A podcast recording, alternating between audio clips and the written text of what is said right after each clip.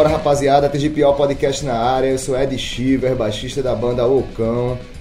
E hoje o programa é muito especial. Hoje é o áudio completo da roda de diálogo Resistência na Quebrada, que aconteceu no último dia 17 de agosto, na ONG Cores do Amanhã, no bairro de Totó, Jardim Planalto, com diversos convidados. Eu e o brother Fabrício, vocalista da banda Plugins, organizamos uma roda lá para discutir toda a resistência periférica. E no, entre os convidados teve Sombra, guitarrista da Plugins, contando toda a sua trajetória da Caverna do Sombra. Canibal do Devotos e Café Preto, contando também sua resistência lá no Alto José do Pinho. Gui, o guitarrista do Arquivo Morto, que também faz um trabalho maravilhoso em Maranguape, com o coletivo M1 e o coletivo Observatório Maranguape. Josi e Luther, lá do Cores do Amanhã, também falando tudo lá sobre a, a, resistência periférica que é o Cores do Amanhã, maravilhoso, lá trabalho com as crianças. Então ouve aí, galera, com paciência e vê que a, a, a quebrada precisa ser ouvida. E após... TGPO!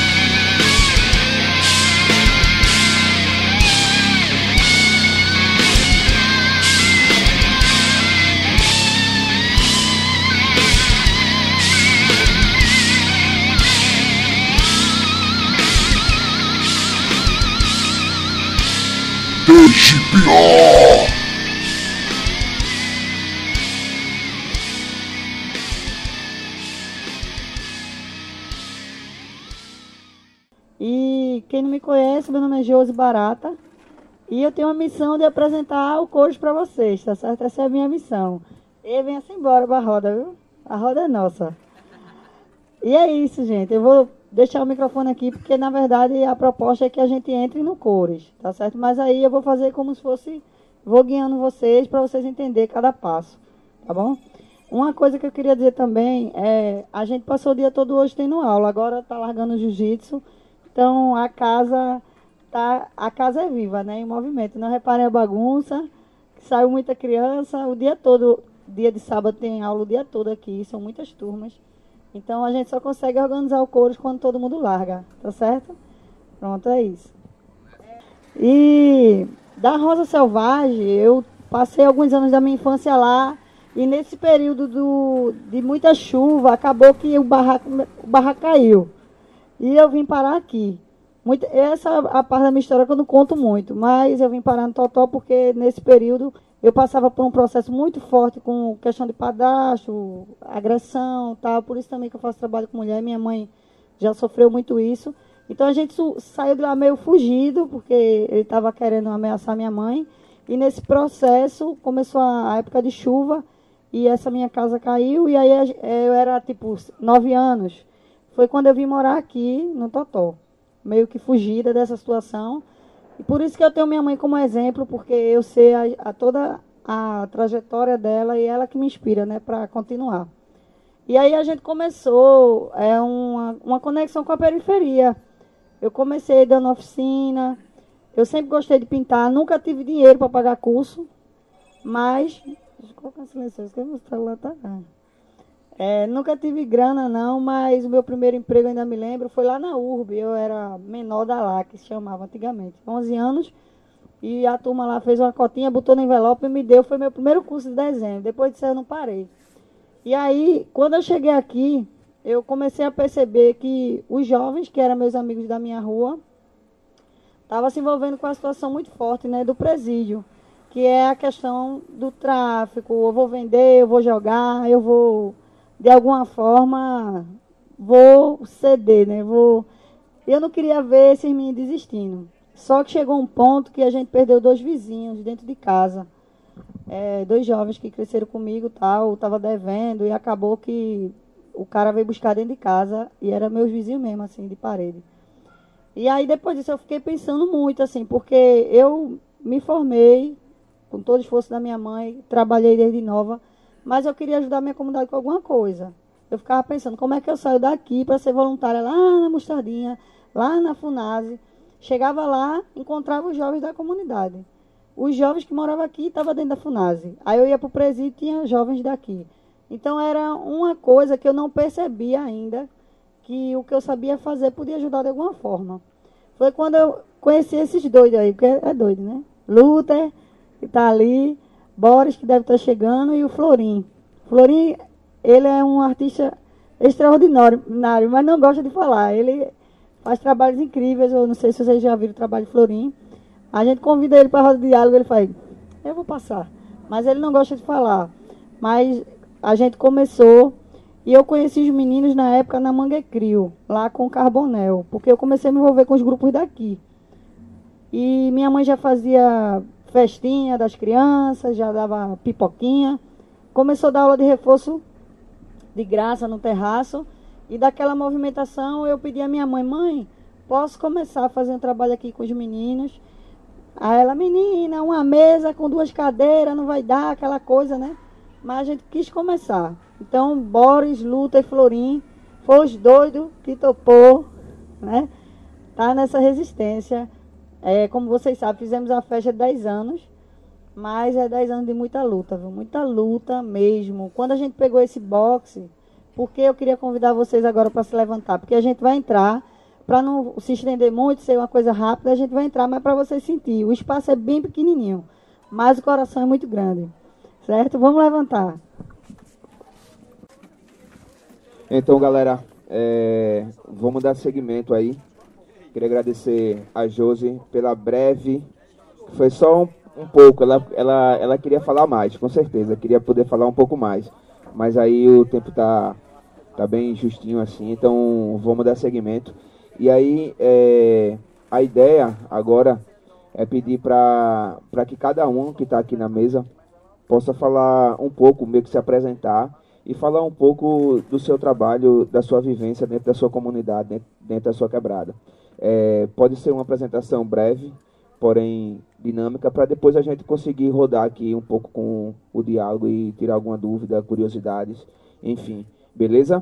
Então vou passar o microfone aqui para meu irmão Guio, do Arquivo Morto, para ele falar um pouco quem é Guio, da onde ele vem e um pouco lá da comunidade dele. Em seguida, Canibal, da Devotos, Café Preto, vai se apresentar e falar um pouco de toda a correria no Alto José do Pinho.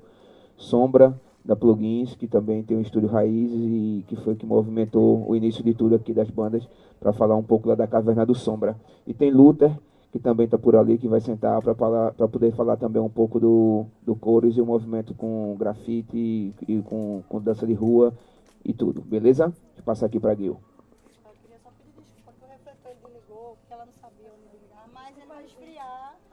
Ele vai esfriar e daqui a pouco ele liga, tá, gente? Mas Valendo. Então, pessoal, é, boa noite né, a todas e todos aqui. Queria, antes de tudo, parabenizar a iniciativa de fazer essa roda de diálogo, agradecer o convite.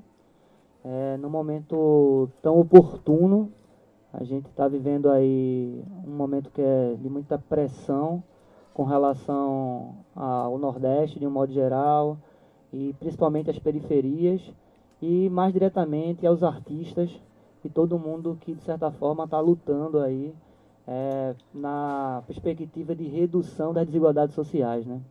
Então é o momento da gente realmente dar as mãos e não só dar as mãos, né? Mas.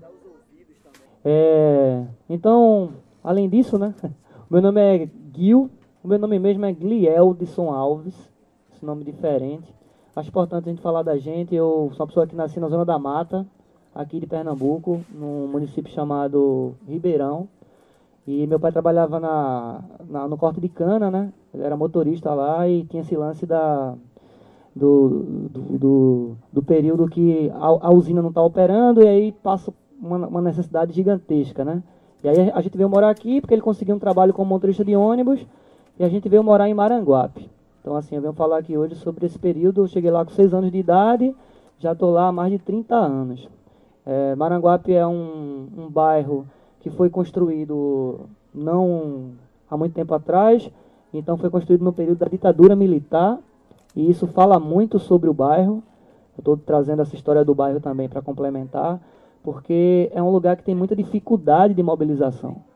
Porque não foi um lugar que, que surgiu a partir de um movimento de luta. Não foi uma ocupação que depois veio a se tornar um lugar, vamos dizer assim, registrado, né? Como é a história aqui do Coisa da Manhã, né? Vocês lutaram e depois teve hora que teve registrar para poder receber um recurso. É diferente. Maranguape foi um bairro planejado de forma verticalizada pelo governo é, de ditadura na época. É, o próprio município faz é, uma crítica a, a, isso, porque chegou muita gente sem nenhuma infraestrutura. E aí isso conta muito sobre não ser um lugar que teve uma luta que foi abafada pela ditadura e que depois retoma, e agora é mais fácil retomar essa narrativa da luta. E segundo, porque como foi um lugar que foi construído e não tinha estrutura, a gente teve um grande problema, que é o problema das pessoas que trabalham na perspectiva clientelista. Então, hoje, as grandes lideranças do bairro são lideranças que se aproveitaram muito dessas situações e que hoje geram um processo de vício com relação ao toma lá da cá. Então, é uma história de um bairro que você construir algo, que você não necessariamente já oferece algo para a pessoa, é, a pessoa não adere.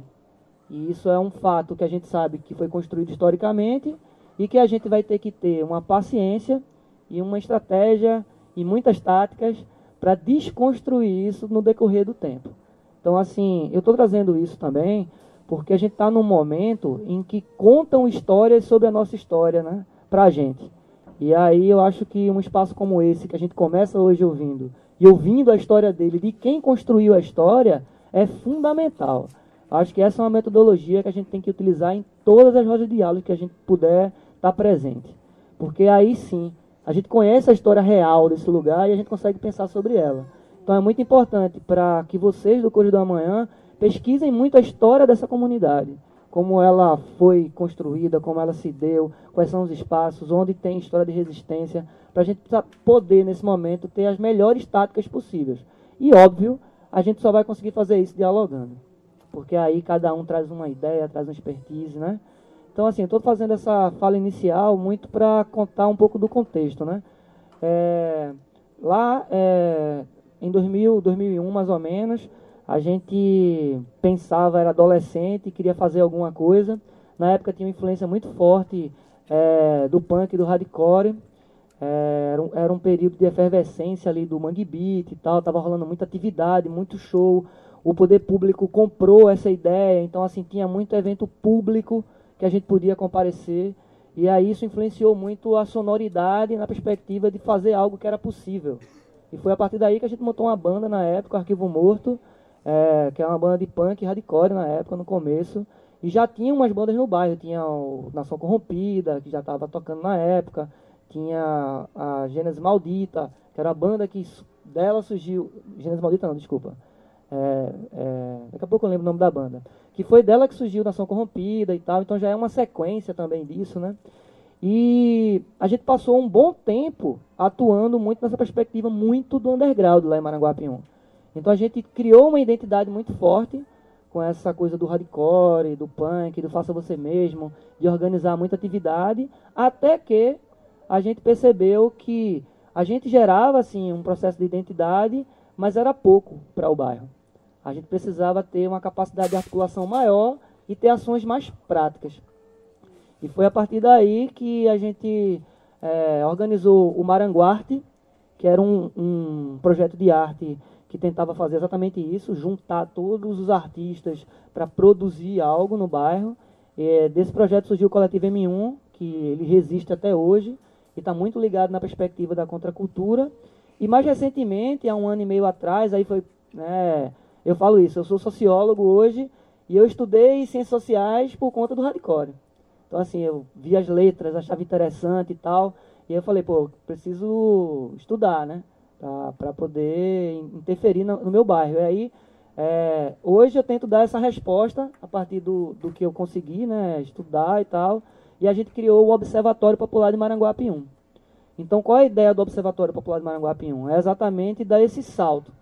É a gente é, conseguir gerar um tipo de interferência lá na comunidade que, que não é mais uma interferência só do fazer. A gente quer continuar fazendo, mas agora a gente quer exatamente pensar sobre quais são as causas dos problemas e quais são as consequências dos problemas mas o que é que a gente pode qualificar nesse fazer para a gente dar alguns saltos. Né? Então a gente conseguir realmente gerar uma nova cultura no bairro e a gente superar o processo de exploração que é histórico. Então hoje a gente enfrenta é, embates mais severos, porque a partir do momento que a gente começou a influir, é, influenciar e, é, vamos dizer assim, atacar, inclusive, alguns sujeitos do bairro que tinham um processo de dominação, a gente hoje já começa a sofrer, inclusive, ameaças no bairro. Então, assim, era muito mais tranquilo a gente ser, não, aquela galera lá do rock, a galera da arte, os artistas, eles estão lá no canto deles, não mexe com ninguém e também a gente não mexe com eles. Na hora que a gente criou um observatório de políticas públicas, aí a coisa complicou. Então, hoje, por exemplo, eu sou conselheiro de cultura, eu fui empossado recentemente, foi a partir de uma sequência de ações do observatório em diversas conferências da, da, do, da, da cidade, é, a partir de muitas audiências públicas, então a gente pressionou muito a Câmara de Vereadores, que a gente tem uma Câmara que 15 vereadores é, são ligados ao prefeito, então não tem ninguém fazendo oposição na cidade. É, foi a partir da interferência em, na Associação de Moradores, que é cooptada é, pelo secretário de Defesa Social, que é também uma dessas lideranças que já foi vereador, já, já, já é candidato, está tá tentando ter interferência lá. Então, a partir do momento que a interferência se tornou uma interferência de mexer na estrutura do bairro, aí a coisa complicou. Complicou e complicou muito. Então, assim, é, o que eu venho trazer hoje é, são essas reflexões, muito no sentido de. O arquivo morto hoje é um grande meio de articulação. Então, por exemplo, tem gente que fala assim, né, como é que tu tá nesse negócio, arquivo morto, não dá dinheiro, não dá nada, não sei o quê. É um tipo de sonoridade que ninguém entende, né? Tem esse mesmo preconceito que tem com, com grafite e tal. Ninguém entende isso, isso não dá em nada. E aí eu falo, olha, eu, eu sou conselheiro de cultura hoje, representando o segmento de música na cidade do Paulista, a partir do arquivo morto. Eu estou aqui nessa roda de, de, diálogo hoje, não é porque eu sou sociólogo e não sei o quê. Eu estou aqui por conta do arquivo morto. Então, assim, o arquivo morto, na verdade, já deixou de ser só uma banda. O arquivo morto hoje é um grande espaço de articulação para conectar Maranguape 1 com diversas outras localidades. Então, conectar com o Alto Zé do Pinho, a gente de vez em quando está lá no Alto Zé do Pinho, vai ter um evento dia 31 lá, a gente vai estar tá lá com o pessoal do, do Poeses, é, do Poeses lá e tal. A gente está aqui com Cores do Amanhã, a gente está em um, uma série de lugares, está em outros estados e tal, por conta da arte, né? Então, assim, é, a arte continua, assim, sendo o foco da nossa ação lá em Maranguape, porque é ela que nos dá, vamos dizer assim, a força e a coragem e a base e o desejo de nunca perder essa capacidade de sonhar. Então, assim, e essa capacidade de sonhar é de mudar a realidade daquele lugar. Agora sim, a gente hoje tá, já está utilizando outros instrumentos a partir do tempo né, de, que todo mundo que é lá do bairro tem e fazendo com que essas conexões gerem essa capacidade mesmo, assim. De, por exemplo, aprender muito com vocês aqui, para a gente concretizar, vamos dizer assim, um espaço de formação no bairro que a gente não tem hoje. A gente está lutando por um, que é a associação que a gente está perdendo. A gente tem muito que aprender com vocês. Ao mesmo tempo, pode ser que a gente venha para cá e diga, ó, a gente nessa parte mais pedagógica, a gente tem alguém que pode, de repente, fazer umas reuniões aqui, umas formações e tal, colaborar com vocês de forma voluntária para, por exemplo, ver como é que faz é, essa conexão com o fundo de criança e adolescente. Porque é um direito de vocês isso. Não é caridade do poder público. É direito de acessar esse fundo, que quem, quem compõe esse fundo é todo mundo daqui mesmo. É recurso público. É recurso que vem dos impostos. Vocês têm que acessar esse recurso. É direito. E, isso também no âmbito estadual e além de ampliar essa capacidade de, de arrecadar recursos, porque é uma história fantástica essa história daqui, né?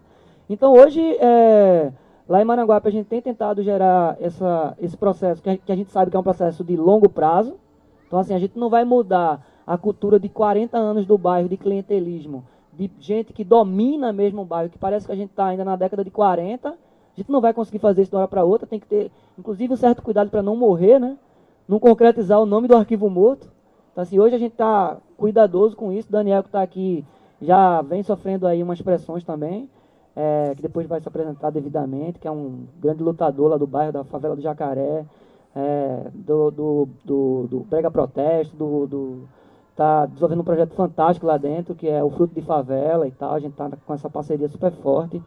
Mas é isso, é dizer que é muito importante que essas parcerias que existem no Cores do Amanhã, que todo mundo que está aqui, e principalmente quem é daqui, se comprometa de trazer também as qualificações técnicas para cá, sabe? Porque vocês, é, sabe, não tem o que criticar, é fantástico o trabalho que vocês fazem. Mas, por exemplo, se tiver alguém que possa é, dar uma oficina na elaboração de projetos, sabe? Dar uma força, um assistente social pode fazer um trabalho aqui, porque eles precisam que credencie um assistente social para poder a, aprovar os projetos. Então, assim, eu posso vir aqui fazer um, uma conversa, dizer assim, ó, a gente, enquanto avaliador externo, a gente avalia esse item, esse item, esse item, esse item.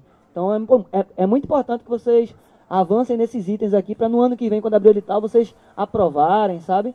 Então, assim, a grande contribuição que eu venho trazer é, pelo arquivo morto é essa, da gente enquanto banda, a gente se articular e gerar uma unidade periférica mesmo, que a gente está chamando de antifascista, porque a gente está com a pressão de um fascismo se, estabelecendo no país.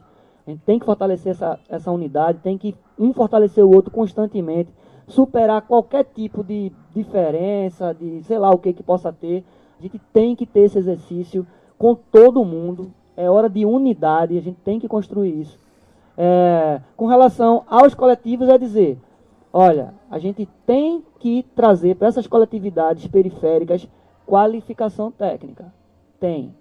E aí a gente tem a qualificação técnica na, na arte, a gente avança e a gente precisa construir parcerias que venham, que não estejam necessariamente, nem compreendam nada do que a gente faz de arte, mas compreendam o valor social disso que a gente produz nos nossos bairros. E venham e tragam contribuições. E que não são contribuições do tipo, toma lá, da cá, não. É contribuição, porque, por exemplo, eu fiz sociologia, fiz na Universidade Federal de Pernambuco.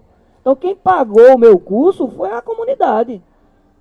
Eu devo é, uma resposta para a sociedade. Então, por exemplo, na hora que eu venho aqui no Correio da Manhã para a gente trocar uma ideia sobre elaboração de projetos, por exemplo, foi uma disciplina que eu tive lá, não é um favor, não.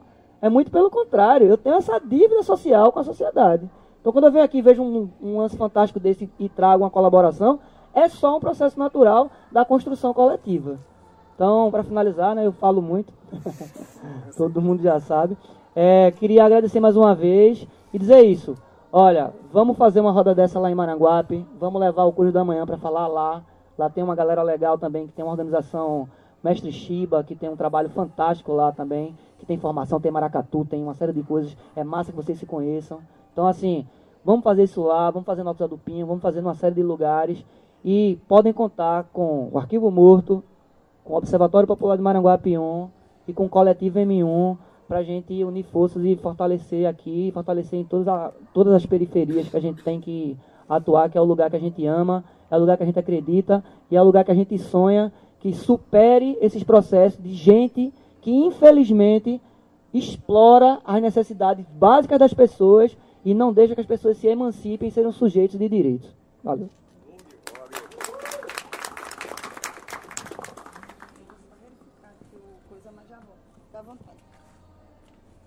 É, eu não tenho tanto costume de falar não, gente.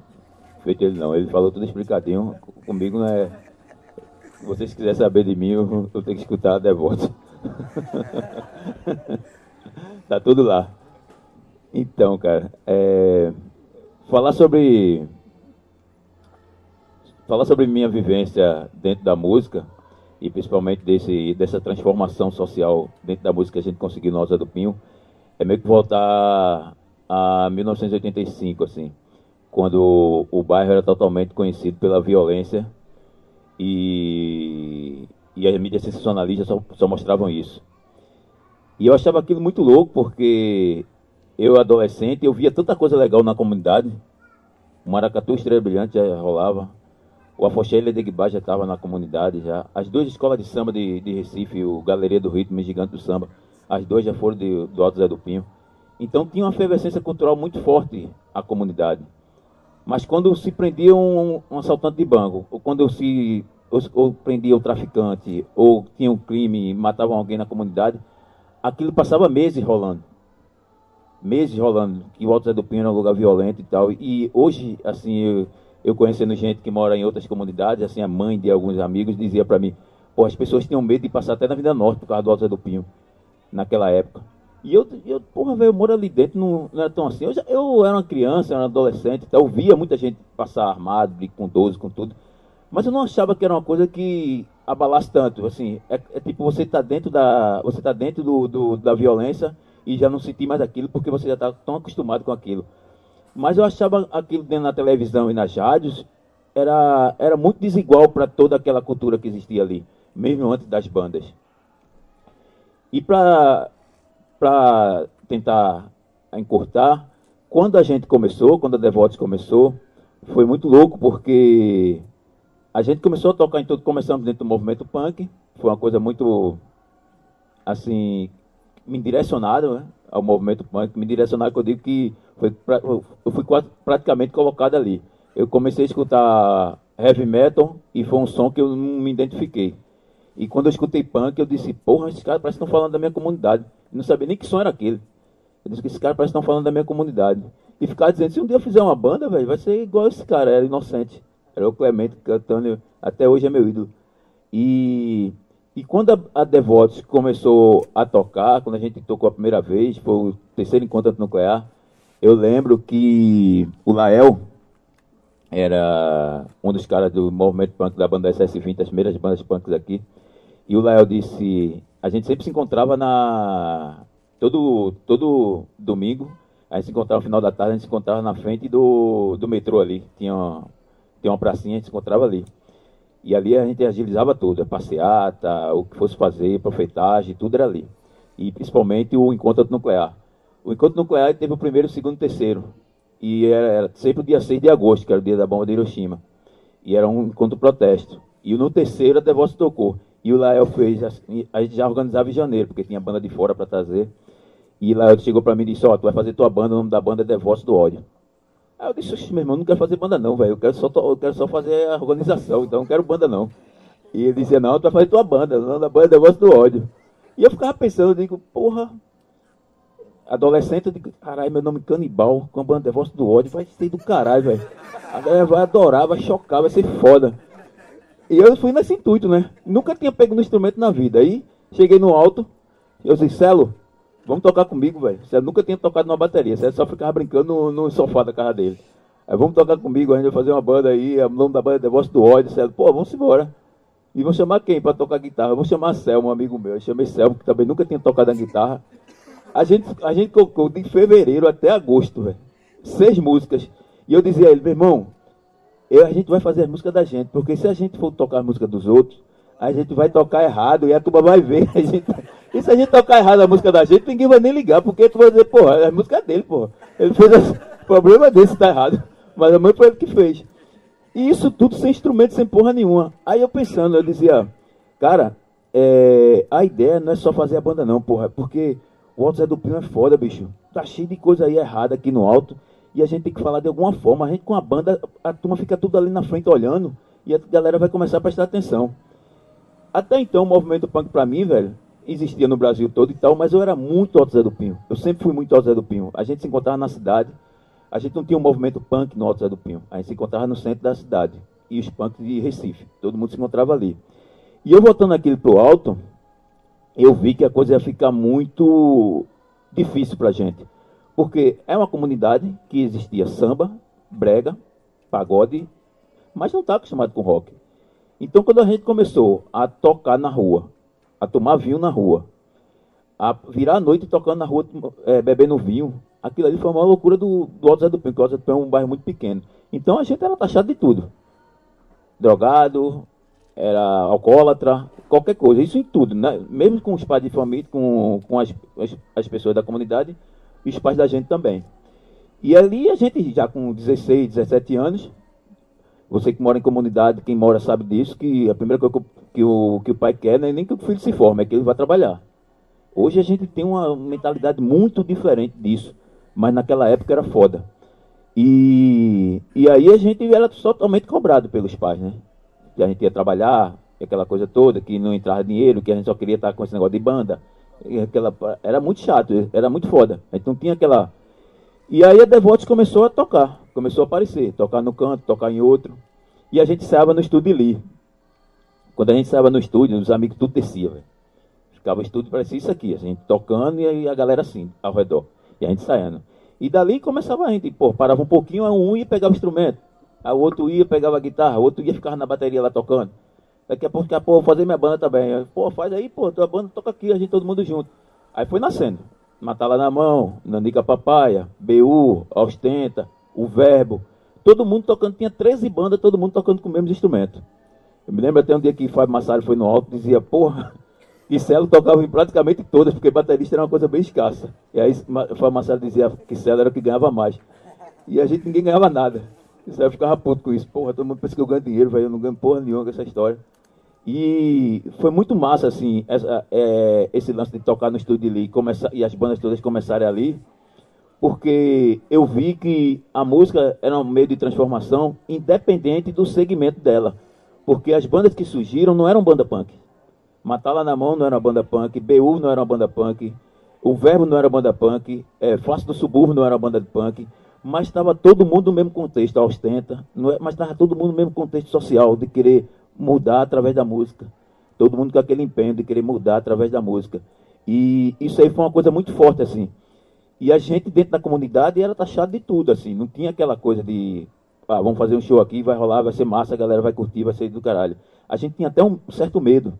Então, como a Devota já estava tocando em todos os lugares, Maranguape, Curado, é, Ibura, todo canto a Devota tocava.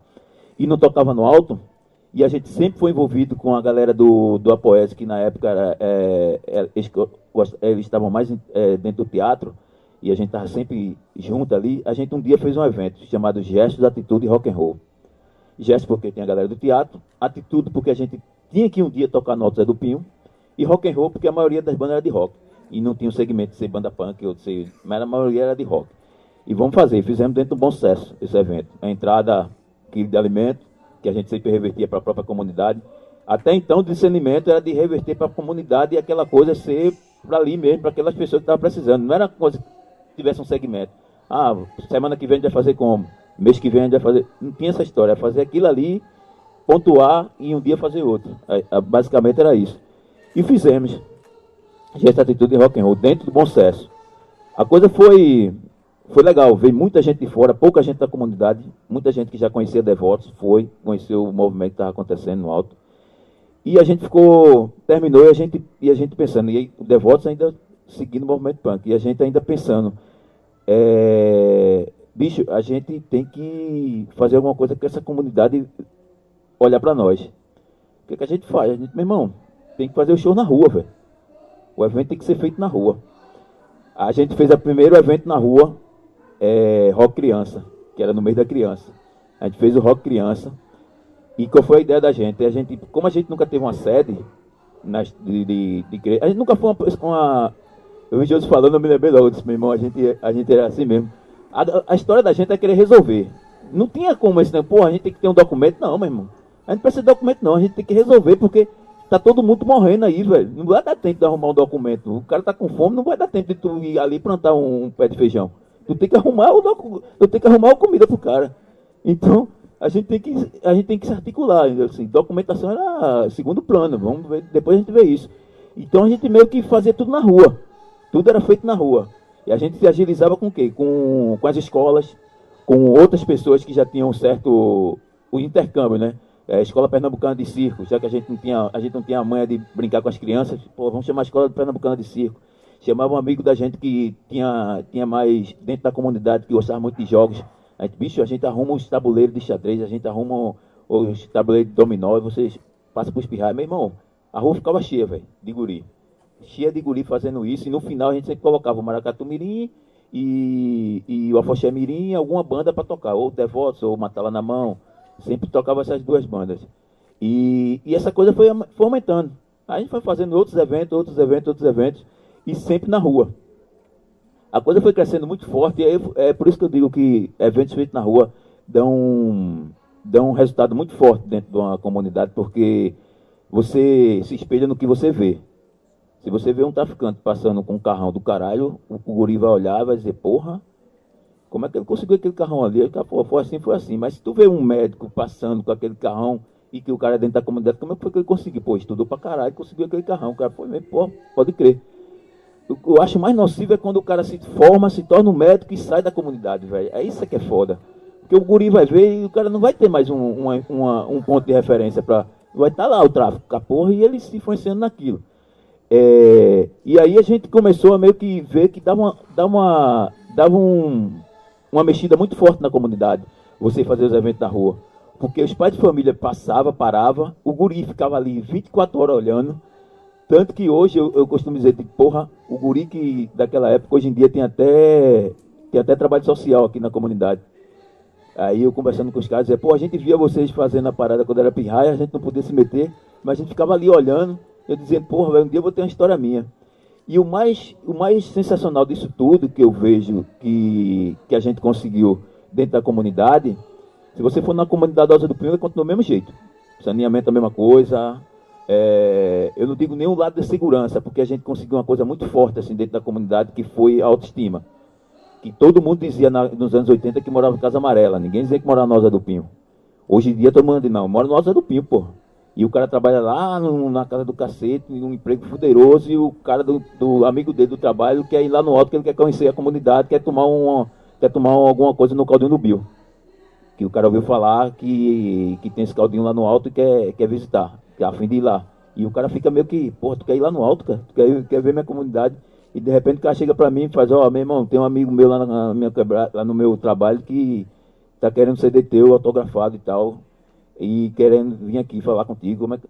Aí você vê a transformação da comunidade, como é que é, como ela se alto, como ela sobe, assim, como ela. Pô, eu moro no Alto do Pinho, velho. E a turma até chega pra mim e diz, meu irmão, tem lugar que eu vou, que eu digo que moro. O cara faz, meu irmão, tu mora no não, com Zé do só tem artista. Eu digo, eu digo, tem artista tem bandido, tem, tem um filme completo, pô. Não, sou artista não. Mas eu acho isso muito positivo, que uma das coisas que eu mais prezo, assim, de você ter o conhecimento das coisas, é você passar. E, você, e não você ficar para você, de você ter aquilo só para você. A gente quando fez, é, a gente quando montou a rádio alto-falante, que foi uma das coisas que a gente precisava muito lá no Alto Zé do Pinho, a gente montou uma rádio porque a moça música não tocava na rádio, velho. Porra, meu irmão, a música da gente, eu, a gente levava as fitas da gente pra rádio, a rádio não tocava. O que, que a gente faz, meu irmão?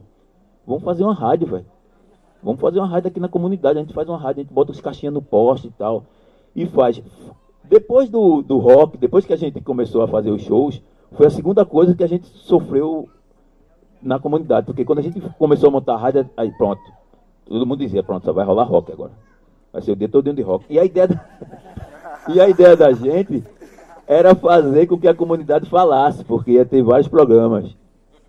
A ideia era ter vários programas, que esse programa fosse a comunidade que fizesse. Não teria aquela coisa de pegar um locutor, o cara que foi fez uma, fez uma oficina, o cara que é formado, o cara que pegar o cara que já tem um linguajar da rádio. Não era essa a ideia da gente, era fazer que a comunidade se expressasse, a comunidade falasse.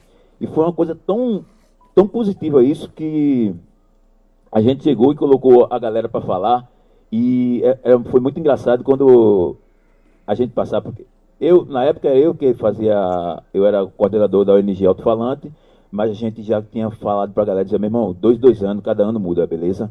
Já entra outra pessoa, para afirmar, para a galera se sentir dele. Porque uma coisa é você ter o, é, é você ter o espaço e ter, e ter a entidade. Outra coisa é você fazer que as pessoas saibam que você é necessário para aquela entidade. Aqui tem mais de 20 pessoas. Se um sair, aquilo quebra. E às vezes as pessoas não sabem disso. Às vezes o cara sai, aquilo quebra, porque quando ele sai, ele vai falar para todo mundo que aquilo ali é ruim. Então a, o boca a boca é, é, é, muito chato disso. Então a gente meio que faz que todo mundo seja responsável com o que está acontecendo dentro, da, dentro do Alto do Pinho, com, com, com os projetos. E aí quando a gente fez a, quando a gente fez a rádio, a gente botou a comunidade para falar. E aí a comunidade chegava para nós e dizia, porra, tu vai botar tu, tu botasse é, Tito pra falar, pô, Tito era um cara, um alcoólatra, alcoólatra, alcoólatra mesmo, assim, o cara mal, vixe, nossa senhora, velho. Mas que chegou pra gente e disse, porra, eu quero fazer um programa na rádio, velho. Aí, porra, e aí tentou falar, porra, falar com a comunidade, falar da história que tá acontecendo, porque ali tem tal buraco, esse poste não acende, e roubaram o cara ali, e que não sei o que, porra, é isso que a gente tá precisando, vamos lá, vamos, vai embora fazer teu programa. E era, pegava o horário e deixava o cara fazer. O chato disso tudo é quando você sabe que o cara está falando e o que o cara está falando é certo. E você não tem coragem de falar. Aí você começa a meio que protestar sobre aquilo, falar, porra, como é que o cara bota um cara que não sabe nem falar sobre aquilo? A ideia não é ele falar, a ideia é você entender. Não é, não é ele pegar um cara, um cara que totalmente formado, que sabe totalmente do que está falando, que estudou aquilo, e vai lá na Zé do Pinho falar sobre todos os problemas sociais que estão tá acontecendo, e a galera fica todo mundo assim, pô, velho, eu sei os problemas sociais, eu quero saber como é que a gente vai resolver, velho. E eu também sei até como resolver. Só que cria um elefante, velho, é, branco. Quando, quando o processo vai de dentro para fora, rola um elefante branco muito forte, porque as pessoas formadas pensam que aquilo aí é resolvido de tal forma que ele não pergunta a ninguém da comunidade como aquilo pode ser resolvido. E a, e a, e a coisa pior, não dão é, prioridade para aquela comunidade exercer aquilo. Tipo, eu sou um, vamos dizer, um prefeito, chega aqui dentro da comunidade e diz que é isso aqui a gente vai ajudar para fazer isso aqui a gente vai fazer assim, assim, assado. E não de chegar para a comunidade e dizer, meu irmão, como é que a gente pode resolver isso? E a comunidade, e a comunidade dizer, ó, vocês podem resolver assim, assim, assado, que vai resolver rapidinho o problema. Mas a coisa é totalmente ao contrário. Todo mundo chega dentro querendo fazer do seu jeito as políticas públicas do seu jeito. E políticas públicas, velho, tem que ser totalmente baseado no que a comunidade precisa. Porque cada comunidade, apesar de, ser, de, de ter os problemas iguais, a forma de se resolver são diferentes. A forma de se resolver é muito diferente. Você vê o que, o que, o que a espinha dorsal daquela comunidade tem. É grafite, é dança, é teatro, meu irmão, vamos pegar a galera do grafite, velho, porque aquela galera do grafite é muito forte dentro daquela comunidade e a gente pode colocar a dança, pode colocar a música, pode colocar o rock, pode colocar qualquer banda. Mas a espinha dorsal é o grafite. Aí eu chego aqui, pego um, uma comunidade que a espinha dorsal é o grafite, boto futebol. Porra, velho, não é o futebol. O futebol tá aqui dentro da comunidade, mas a espinha dorsal é o grafite. Não gera, velho tem que pegar as pessoas que já têm uma certa moral dentro da comunidade e aquelas pessoas regrupam a outra. E ninguém conversa sobre isso. E no Alto Zé do Pinho foi, foi basicamente isso. Assim, a gente não teve, um, não teve um apoio financeiro de nada. De nada, porque a gente também era meio bicho do mato com aquilo. Quando a gente surgiu a rádio, ficava indo, querendo chegar junto, é, é, o governo querendo chegar junto, e a gente meio que não, não queria. Porque a gente queria que a comunidade se expressasse, que a comunidade falasse, que a comunidade passasse tudo aquilo que ela estava querendo falar e não tinha, não tinha espaço. Até hoje, eu digo, eu digo às pessoas, digo, porra, a melhor coisa que a gente fez, além das bandas, foi a Rádio Comunitária Alto-Falante. Porque, além de a gente conseguir uma visibilidade muito forte dentro de Recife, é, muitas pessoas que fazem comunicação através de rádio ficaram sabendo do nosso, tra nosso trabalho dentro da comunidade. Eu digo isso porque teve um ano, velho, que a, a Federal fez um encontro de comunicação e veio gente de todo canto. E de repente me ligaram querendo subir o Alto do Pinho para querer conhecer a Rádio Alto Falante. E eu pensando que, pô, deve vir um grupo, umas 5, 6 pessoas. De repente foi chegando um ônibus, velho. Chegou uns três ônibus no Alto do Pinho. Cara, tinha gente de Fortaleza, tinha gente de Natal, tinha gente do, de Rio de Janeiro e Salvador. E todo mundo sabia quem era a Rádio Alto Falante. E eu fiquei de cara com aquilo, porque a rádio era cabia três, a rádio cabe três pessoas. Ainda está lá montado, cabe três pessoas dentro da rádio. E foi muito louco, a gente passou a tarde todinha botando de três em três gente lá dentro, pessoas lá dentro, para dizer como é que a rádio funcionava e tal. E as pessoas entravam no, na, no, na rádio e diziam, Canibal, a rádio que eu trabalho, velho, ela dá umas 10 dessas aqui, velho. Dá umas 10 dessas, mas não tem o resultado que vocês têm, pô. E todo mundo que entrava dizia uma historinha. E eu ficava impressionado com aquilo, porque eu dizia, eu falava para os meninos, dizia, a ideia da gente é colocar a comunidade para se expressar. A gente não tem locutor, um locutor fixo que fique o dia todo falando desse problema do alto. Quem fala é a própria comunidade. E a gente conseguiu mudar muita gente aqui dentro dessa comunidade por causa disso. As pessoas se autovalorizaram muito. A autovalorização é uma coisa muito forte dentro do, dentro do que você faz, é, se propõe a fazer na sociedade. Quando você sabe o que você quer, você consegue, você consegue bem que passar por cima de qualquer barreira. Voltando para o Devotos, eu me lembro que dentro do movimento punk, quando a gente começou a tocar em outros lugares, todo punk que a gente encontrava na rua dizia que a gente estava atraindo o movimento. Todo mundo dizia isso. E, e, era muito foda, porque a gente ficava muito triste, porque para mim a ideia, de, a ideia do movimento punk era que toda a sociedade conseguisse viver bem, independente de quem fosse. Você não precisaria ser punk para você ver, para você estar tá protestando. Você não precisa ser punk para você estar tá reivindicando. Você não precisaria ser punk para você dizer o que você acha que deveria ser a, a vida para todo mundo. Então eu era muito louco, assim, eu estava no centro da cidade e de repente chegava um cara com um panfleto contra devotos, assim. Panfleto com o nome devotos e um, um, um traço assim no meio. Várias vezes assim a galera me parava, parava mesmo assim, tu é um, um traidor do movimento, como é que tu tocasse em tal lugar, tocasse em tal lugar, tocasse. E eu ficava achando aquilo ali muito louco, porque eu dizia, bicho, a gente que é do movimento punk, a gente já sabe o que a gente o que a gente o que a gente propôs, a nossa proposta, já sabe já sabe querer é, o, o, um, um, mundo social, um mundo legal para todo mundo, a gente já sabe disso. Mas o neguinho que eu vou tocar lá não sabe, velho. Pregar a missa pro padre é muito foda. Vamos fazer, vamos falar pra galera que não tá nem aí pra, pra porra nenhuma, velho. Falar pra essa rapaziada, a ideia da gente também é essa. E, e foi muito foda isso, porque a gente passou muito tempo sendo hostilizado por causa disso. Aí hoje em dia, tipo, hoje em dia você vê que toda essa, essa parte que o Devotos passou, toda essa 31, 31 anos da Devotos, e sempre fazendo o que a gente achava que era certo, é uma coisa muito válida para qualquer um em, em qualquer traba trabalho que ele esteja fazendo. Você acreditar no que você está fazendo. Acho que a gente acreditou na nossa história independente de movimento punk ou não, o que a gente estava querendo é fazer a união das pessoas, fazer com que as pessoas tivessem um objetivo, lutassem pelo aquele objetivo. Porra, não vou lá no Correio da Manhã porque lá não é o movimento punk. Porra, não, não tinha, a, a, nossa cabeça não ia, não ia chegar nisso.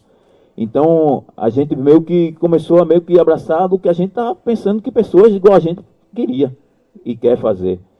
E eu fiquei muito, muito, muito assim, digo até triste, assim, porque tinha pessoas que eram totalmente colados com a gente, amigos da gente, assim. E hoje, vendo tudo, a gente já, já veio de, um, de uma pré-ditadura. Devotos começou nos anos 80, então a gente, era aquela época que quando a gente descia o alto para tocar, que voltava, a gente era sempre hostilizado, era baculejo, era deitar no chão com os instrumentos, abrir as pernas, olhar tudo que tinha dentro do instrumento, para ver o que é que tinha. E era, todo final de semana era isso hostilizado na nossa casa. Pô, foi tocar, trouxe dinheiro. Tem dinheiro aí? Não tem dinheiro não. É, era você ir tocar. Pô, já cheguei várias vezes, velho. A gente ir tocar em, em Natal, almoçava em casa, voltava com a mesma comida que almoçou. Então, era uma coisa muito, muito árdua assim para nós, mas que hoje em dia tem uma, uma sensação muito forte que foi árduo, é árduo, mas que é aquilo que eu quero e que eu me sinto bem com aquilo e passar isso para vocês, passar isso para os lugares que a gente vai, onde a gente toca. As pessoas que a gente, a gente vai tocar em São Paulo, vai tocar em outros cantos, as pessoas têm um respeito tão forte por Pernambuco, tão forte por Recife, porque a gente não se rende ao que rola no mundo. A gente, a gente tem muito, a gente tem uma consciência muito forte do que a gente quer como pessoa e o que a gente quer propor para as pessoas é, de reivindicar para todo mundo. A gente tem essa consciência muito forte. E nem todo toda parte do Brasil é assim. Nem toda parte do Brasil é assim. Hoje em dia a gente vê muita gente é, falando do governo que a gente tem hoje. É, tudo aquilo que a gente, que a gente conseguiu. É, os negros tiveram uma, uma, uma, uma visibilidade muito forte. A classe LGBT teve uma visibilidade muito forte. As periferias tiveram uma visibilidade muito forte e eu acho que tudo isso foi uma luta, uma luta muito forte da, da gente. Uma luta muito forte de quem, tra, de, quem, de quem trabalha, de quem faz arte, principalmente. Hoje em dia a gente tem um governo totalmente, totalmente fascista. A gente tem. Mas a gente não se rende a isso. A gente se articula de qualquer forma, de alguma forma. A gente se articula do jeito que a gente está fazendo aqui. A gente faz de tudo para que a gente não se não, não perca a nossa, nossa força. A gente, não tá, a gente sabe que esse governo vai demorar muito aí e que muita coisa pode acontecer. Mas a nossa luta não é uma luta partidária. A nossa luta é uma luta social. Todo governo que tiver aí, que estiver fazendo merda, a gente vai meter o pau, a gente vai falar.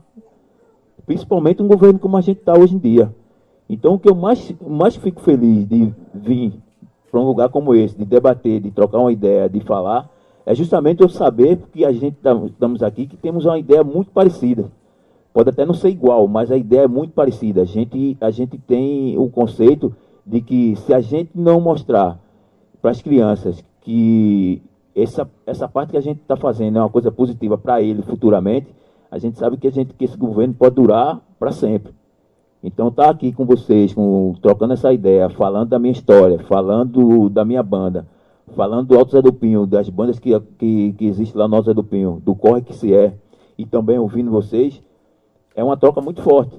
Isso eu levo para minhas letras, eu levo para outras palestras que eu faço em outros lugares. Fiz agora numa escola é, lá, lá, em, lá na Encruzilhada, uma gurizada totalmente levada para essa cena de, de brega que está hoje, totalmente. E que eu acho, assim, é uma opinião minha particular, que eu acho muito nociva. E que não tem, não abre a mente de nenhuma gurizada, não abre a mente de ninguém. E eu falar para aquelas pessoas, eles ficarem 20, 30 minutos calados assim, me ouvindo, eu já sei que eu botei alguma coisa na cabeça deles. Porque eu me lembro quando eu cheguei na escola, o Fabrício até estava lá comigo, quando eu cheguei na escola, uma gritaria do caralho, que eu disse, puta que pariu, fudeu. Quando eu começar a falar da minha história, essa galera vai mandar eu me fuder, velho. Mas quando eu comecei a falar, que eles ficaram calados, 20, 30 minutos calados, e eu falando, velho, eu disse, oxe, já gerou, papai. Aqui vai sair pelo menos dois. Tem cinco anos, mas dois vai dizer alguma coisa pro pai, velho. Vai dizer, foi um louco lá do, de, de dread, cara de maconheiro da porra falando umas coisas que me chocou. então, porra, velho. E aí eu digo que isso aqui gera muito, essas coisas aqui geram muito. É, vou, vou, finalizar com, com uma coisa que aconteceu essa semana, a semana passada comigo. Eu fui, um amigo, encontrei com uma amiga em Casa Amarela e ela disse para mim, eu tô, tô indo comprar uma, só para tentar ser rápido, que eu tento, mas não consigo. Eu tô indo na casa de um amigo que ele está viajando para Espanha e ele tem umas máquinas fotográficas que está vendendo, eu vou, vou lá comprar. E ele está vendendo uns vinis também. Quando fala de vinil, eu já fico louco, velho. Minha esposa endoida comigo porque ela sabe que eu, tá aqui, se tiver cartão é que eu penso que eu sou rico mesmo. Eu já passo cartão, quero nem saber depois que, que eu vejo que eu sou pobre, fudido. É, e aí ela falou do vinil, eu disse, vamos lá, velho, eu quero ver esse eu quero, quero comprar esse vinil, quero ver. Aí cheguei na casa do cara, uma casa foda, assim. E, é, Casa Forte. Aí cheguei na casa do cara e me apresentei, opa, tudo bom, meu irmão, canibal, não sei o que. Ele, eu te conheço, pô, sou muito fã e tal. E o cara meio caladão, assim, aí a menina foi lá, comprou as coisas dela, eu fui lá, escolhi os discos, me fudi mesmo, levei uma lapada da porra, mas comprei. E eu não tava com dinheiro, eu disse, ó, é, eu posso guardar os discos aqui, amanhã eu venho pregar, eu tô sem a grana. disse, não, pô, leve o disco e passa o número da conta, a gente, a gente toca zap e tal. Aí trocamos o zap e tal, fui embora. Bicho, eu cheguei em casa, velho, tinha um texto do cara, velho. Um zap, assim, um texto. Aí o cara dizia, vou, vou resumir o texto dele, meu irmão, você não sabe a emoção que eu senti quando você chegou na minha casa. Vocês mudaram minha vida. Eu sempre fui um burguesinho e sempre gostei de rock. O cara deve ter uns 40 anos. Ele está indo para a Espanha para terminar o curso de doutor, o doutorado dele, fazer doutorado é, em psicologia. É, e aí, você mudou minha vida, velho. Eu ia sempre gostei de rock, sempre curti rock. Mas a primeira vez que eu vi você, velho, cantando, que eu escutei a letra, e principalmente uma música chamada Eu Tenho Pressa, eu disse, caralho, velho, isso é, isso é o rock. E aí foi como comecei a ter outra visão de vida. Eu, meu irmão, eu chapava ia ver música, eu chapava ia ver rock, eu chapava ia ver. Eu e meus amigos. Tenho muitos amigos aqui meu que se influenciaram muito em vocês, mudaram a vida por sua causa. Suas letras são foda, não sei o que, aquela coisa toda. Um texto fuderoso. Até então eu me emocionei com aquilo, né? Fiquei na minha e tal, me emocionei, fiquei calado assim, dentro de casa pensando. E aí Sonali, que é a, que é que é a tia do, da menina que foi comigo, disse, mandou um WhatsApp pra mim, que Sonali tá morando no, na, no Rio de Janeiro. Aí mandou um WhatsApp, pô, tu sabendo que tu saiu com Paulinha, não sei o que, ela me contou que vocês foram, foram na casa do cara, tu comprou uns vinil. Eu me lembrei dessa história porque aconteceu, não igual, mas aconteceu uma parada com eu e Chico, Chico Sainz a gente na Europa, a gente na, em Nova York, quando eles foram tocar no Central Park, e Chico estava invocado com as coisas e tal, aí a gente saiu e ele, a gente entrou na loja de vinil e começou a comprar vinil. E, e aí eu me lembrei logo, quando ele falou do vinil, eu disse, porra, como as coisas se repetem de uma forma diferente, mas com, com, outra, com outra visão. Aí eu disse, Sonato, tu não sabe nada, velho. Olha o texto que o cara me mandou. Aí, coisei e mandei para ela. Aí depois ela disse, Canibal, é porque vocês não têm a noção mas a maioria das pessoas que viveram naquela época, que viram vocês, que eram adolescentes, é igual esse cara, pô. Mudaram tudo por causa de vocês, pô. muita gente que era do que era que estava no movimento Mangue, que era tudo loucão, que não sei o que para quando vocês começaram a entrar dentro do movimento Mangue, começaram a tocar, os caras tiveram outra visão, porra, de, das histórias. Não é nem os caras que é músico, nem os caras que. Os caras que fizeram outra coisa na vida, mas os caras que curtiam música. Tiveram outra visão na história que vocês fazem. Porque vocês sempre foram de periferia, para eles vocês não tinham nada. E vocês estavam mandando uma mensagem que eles podiam ter mandado, que eles podiam estar fazendo.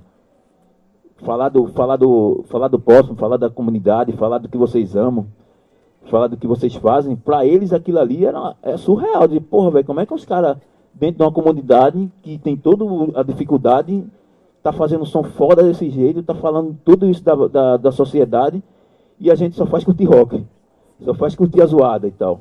Então isso, isso para mim é, é uma coisa que eu acho muito positivo porque eu não tenho discernimento de onde a Devoto chegou.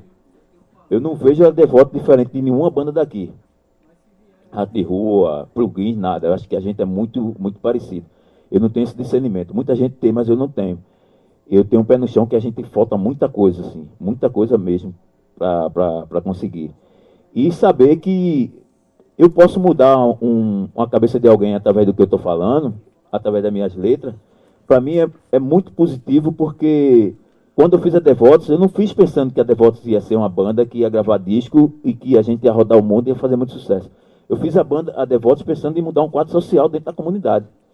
Então ela ultrapassou isso, tá ligado? Ela ultrapassou o Alto Zé do Pinho. Ela, ela foi pro mundo, ela foi para todo canto, assim. Ela, hoje em dia, eu, eu, eu costumo dizer que a, a Devotos é uma ONG. Praticamente é uma ONG, que é a galera que muitos se inspiram nisso. E eu fico, eu fico muito feliz, assim, de estar aqui. Desculpa aí, Sombra, falei pra caralho. Eu fico muito feliz de estar aqui, de estar dividindo essa, essa experiência com vocês. E eu vou sempre dizer isso, que passe suas experiências para as pessoas, velho. Faça o que vocês têm é, positivo para as pessoas, que vocês conseguem fazer. É, se esse lance de você ter uma banda e a banda tem uma projeção de você conseguir entrar dentro de uma prefeitura, conseguir entrar dentro de uma empresa, porra, tu faz logo um projeto. Isso que a gente consegue fazer com, com o Jardim Sonante Pô, podia estar correndo atrás para fazer show para devotos. Irmão, não é uma coisa tão. Acho que uma banda passar nove anos como Devotos passou para gravar, uma banda não ter um som, um, um som, é, um som legal para as galera escutar o som, como feita a gente fez vários, vários anos. Isso, que não existe. Acho que as bandas têm que começar a ter um som, começando já com um som legal para tocar. E as bandas têm que ralar mesmo, beleza. Mas se você puder fazer por elas, para elas não ter o perrengue que você, que você teve, é muito positivo isso. É, é, muito, é muito gratificante porque o, é, o, o movimento fica forte, fica grande, fica perpétuo, é para sempre, porque você não é, você não é, não é para sempre, a Devoto não vai ser para sempre, vai se acabar. E vai ter outras bandas influenciadas a Devotos que vai fazer igual como a Devotos fez, cara. Não vai parar nunca. Isso não vai parar nunca. E nos dias que a gente está hoje, com o governo que a gente está hoje, cada vez mais a gente tem que estar tá se abraçando, tem que estar tá pegando na mão e dizer, meu irmão, não pare não, velho. Não, não vão apoiar a gente, não vão querer que a gente, que a gente siga, não vão querer que a gente cresça, mas a gente vai fazer que a gente, a gente vai fazer crescer de qualquer forma, se articulando. Feito o Coro está fazendo, feito vocês fazem na quebrada de vocês, mas a gente nunca deve parar. A gente deve estar sempre continuando e as forças é essa, se ajudando. Beleza? Foi mal aí. Eu até esqueci que eu ia falar. É, boa noite, pessoal. É, primeiramente, quero agradecer o convite aí, Fabrício, é, Ed, que são os organizadores aqui da história. É, pedir licença a Josi. Estou muito feliz aí com todo mundo que está presente. É, é, a minha primeira vez falando aqui em público. Eu sou um cara muito tímido, para poucos, poucos que sabem disso. É, quero parabenizar aqui Canibal e como é? Gil, que pô, deu uma aula muito muito importante aqui para todo mundo. Eu tenho certeza que cada um aqui vai sair daqui hoje com um aprendizado diferente. Os caras têm uma vivência muito foda. É, vamos tocar figurinhas aí, com certeza. Eu tô aqui numa função de representar o pessoal. É, muita gente aí sabe contar a minha história assim bem melhor do que eu. Eu sou um cara de, de pouco falar, de, de pouca conversa e, e, mais ação, né? Mas vamos lá. Eu, meu nome não é sombra, meu nome é Sérgio.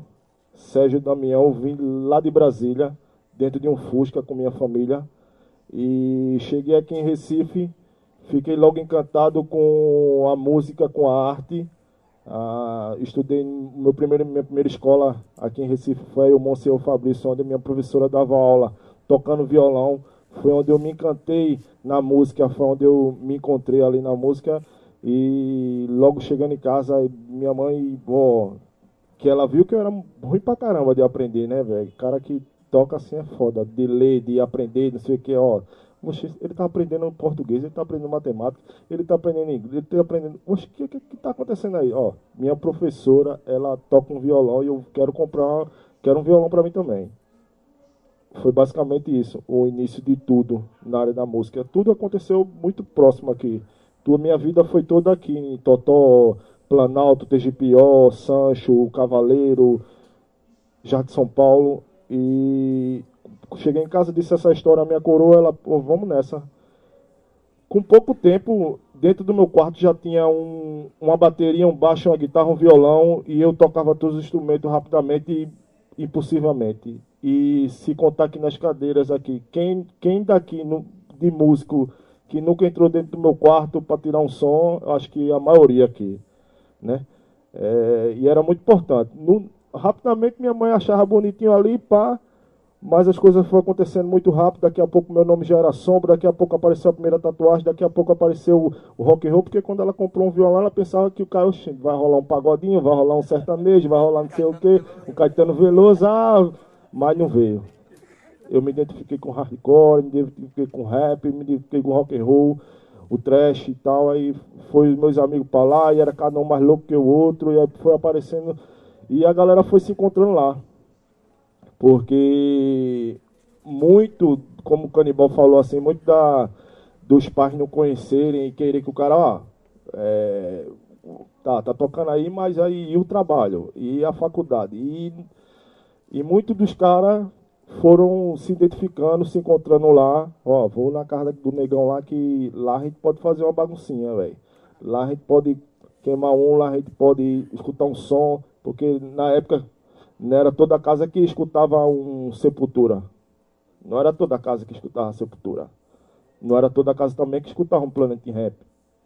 E lá em casa a gente escutava. E eu tinha uma mãe que ela era muito foda, assim, velho. Poucas pessoas aqui chegaram a conhecer, mas algumas que não conhecem sabem da história.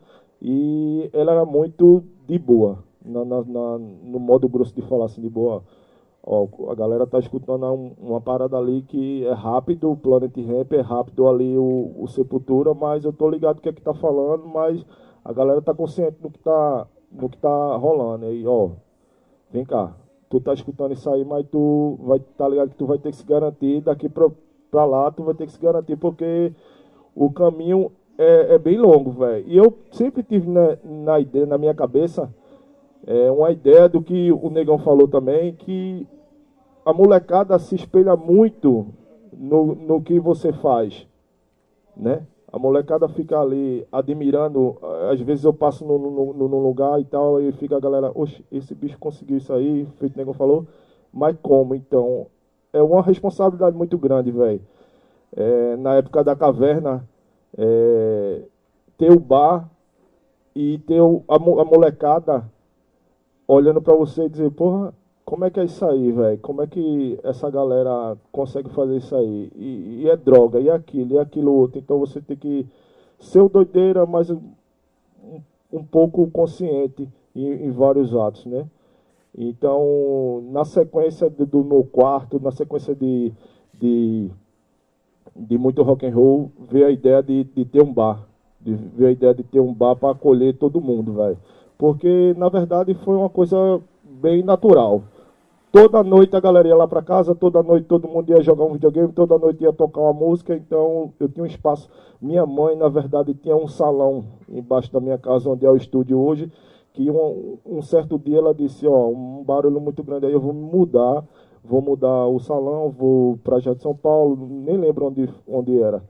Ela, quando, quando eu escutei ela dizendo que ia se mudar, eu arregalei o olho assim, fiquei calado. Quando ela saiu, de, de manhã mesmo, quando ela saiu, eu já botei minhas coisas dentro do espaço para de noite já tinha uma galera. Aí quando ela chegou assim, eu,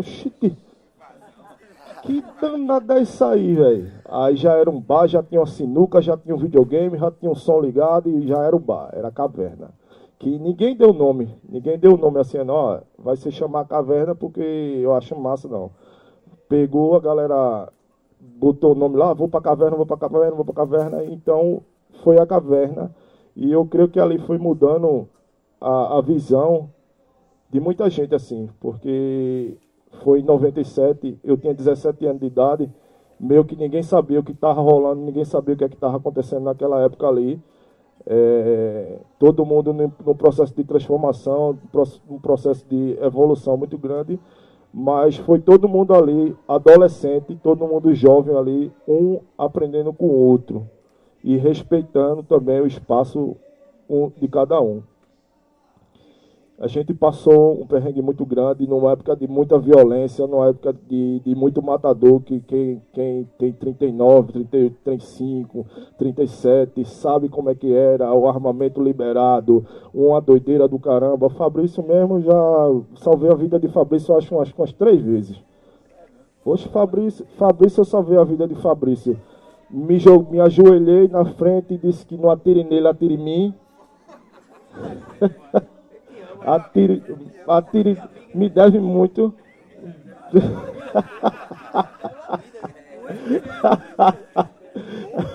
Fabrício foi um cliente, um cliente muito massa que tinha lá no estúdio, um amigo muito grande também, que, que era massa também, assim, acompanhava os ensaios lá em Yuji, lá em, no Derby, acompanhava muito e tal, e numa, numa situação bem louca, um cara chegou lá no bar pra zoar e com arma, que todo mundo tinha arma na época, e fez uma situação lá que foi muito foda.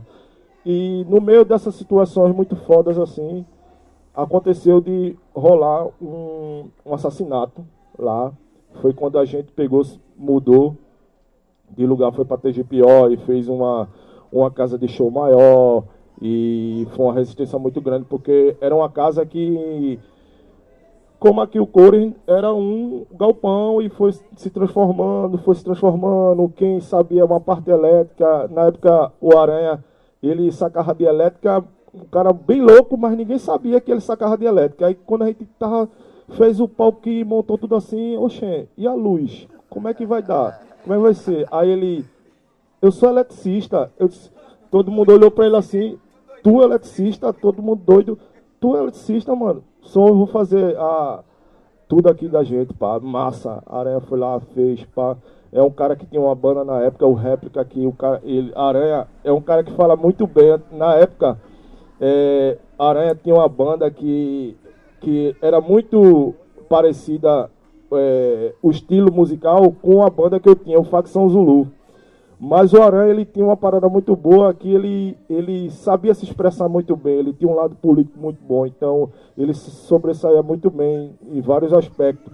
E é um cara que a gente tinha uns embates muito foda quando a gente era adolescente, mas que hoje a gente troca uma ideia e a gente tem uma, uma troca de energia muito boa, porque hoje a gente sabe quem é quem na bandeja, porque teve muitas pessoas que se desviaram e teve muitas pessoas que não têm a mesma ideologia no pensamento de hoje, que é um momento muito importante quando a gente fala no antifascismo, quando a gente fala na política, quando a gente fala quem está no poder, quando a gente fala que a gente tem que se unir, quando a gente troca uma ideia de, porra, ó, não é por aí não, velho. O bagulho é, é, esse lado de cá e a gente tem que, tem que respirar a periferia, tem que respirar os nossos direitos mesmo. Então, semana, acho que mês passado a gente trocou uma ideia muito boa, assim, e Aré, eu, o Aranha ligou pra mim, ó, oh, negão tá rodando, tá fazendo trampo, vamos ali comigo, pá. A gente trocou uma ideia muito, muito massa e foi do caralho esse dia. É... E agora eu esqueci onde eu tava. então.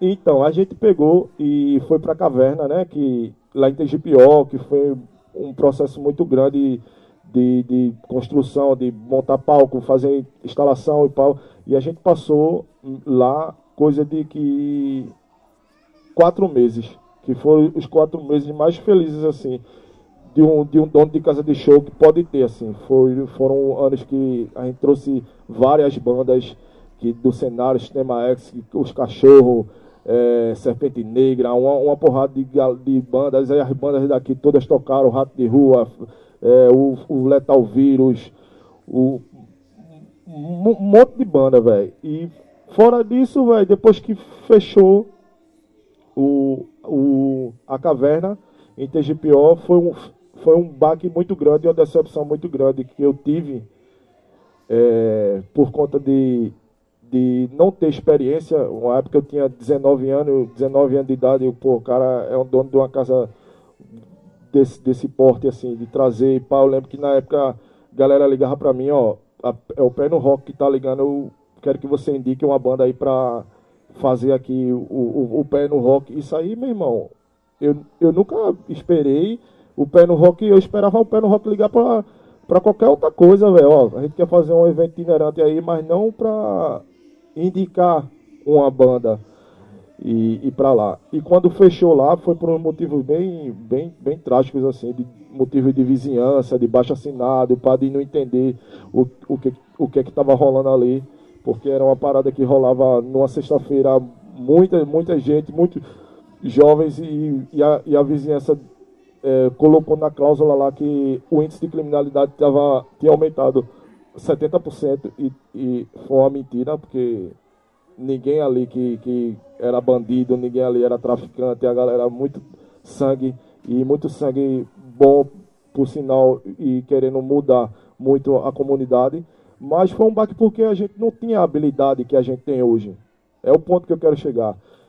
Hoje, a gente está aqui com, com Guil, a gente está com o Canibal, a gente conheceu o Cores.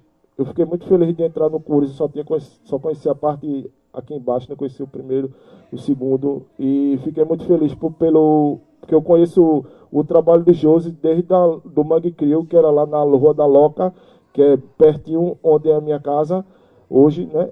E eu sei da resistência da galera, assim, sei do, do duro que a galera dá para vejo, acompanho assim, pô, não, não, não, não sou um cara que tô com frequência em todos os ambientes e tal. Até fiquei surpreso quando o Fabrício disse, ó, oh, Sérgio, ó, a gente vai fazer uma roda de diálogo lá no Cores e eu vou te chamar pra tu falar lá. Pra mim, como a gente brinca muito ali na banda, a gente leva umas coisas muito a sério, mas a gente brinca muito. Eu levei na brincadeira esse Fabrício, meu irmão, é muita onda, porque eu sou muito tímido, velho. Aí eu não dei, eu não, eu não, não levei com a seriedade que ele ia fazer isso. Aí quando ele veio, já tava o meu nome lá no cartaz, já tava tudo, e disse, ó, um dia me acordou, ó, faz uma chamada aí pra lá pro Cores. Eu, caraca, velho, eu nunca fiz uma chamada de vídeo pegando meu rosto assim, pra, pra quem me acompanha no Instagram, sabe que eu sempre trabalho com foto, boto uma coisa, uma mensagem, mas fazer um vídeo, ó, eu tô aqui, pá, galera, ó, não sei o que, eu não faço aí. Agora, mas foi muito, mas foi muito bom isso eu estou à sua disposição, ele é meu produtor. Eu, ele é meu produtor, meu empresário. Hoje, quando eu faço o trampo de design, tem que passar tudo por ele. Ele contratou, ele contratou o Hugo agora. O Hugo também trabalha para ele.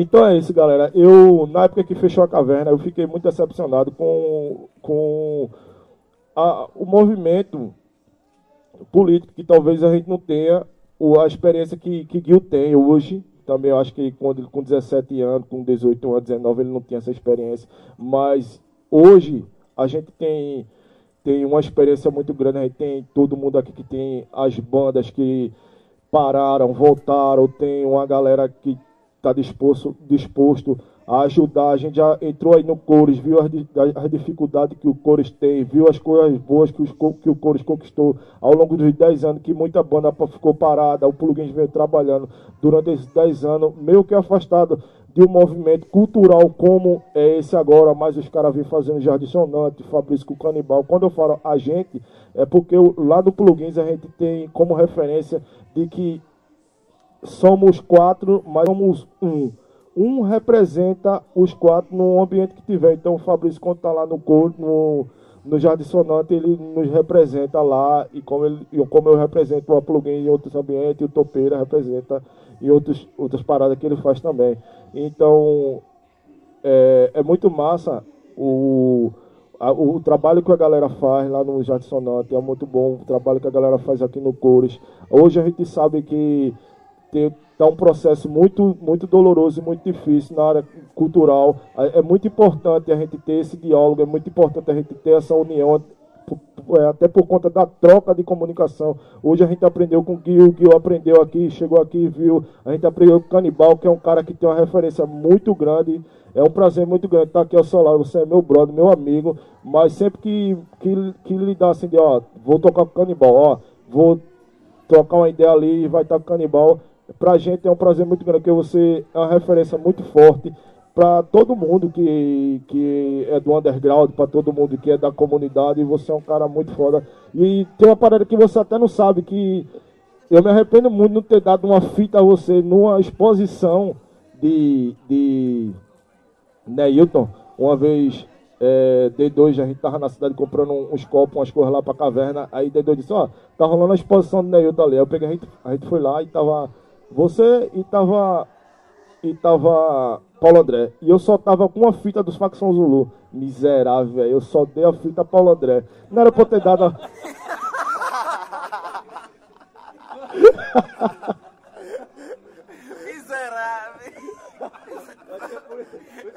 demorou a tocar no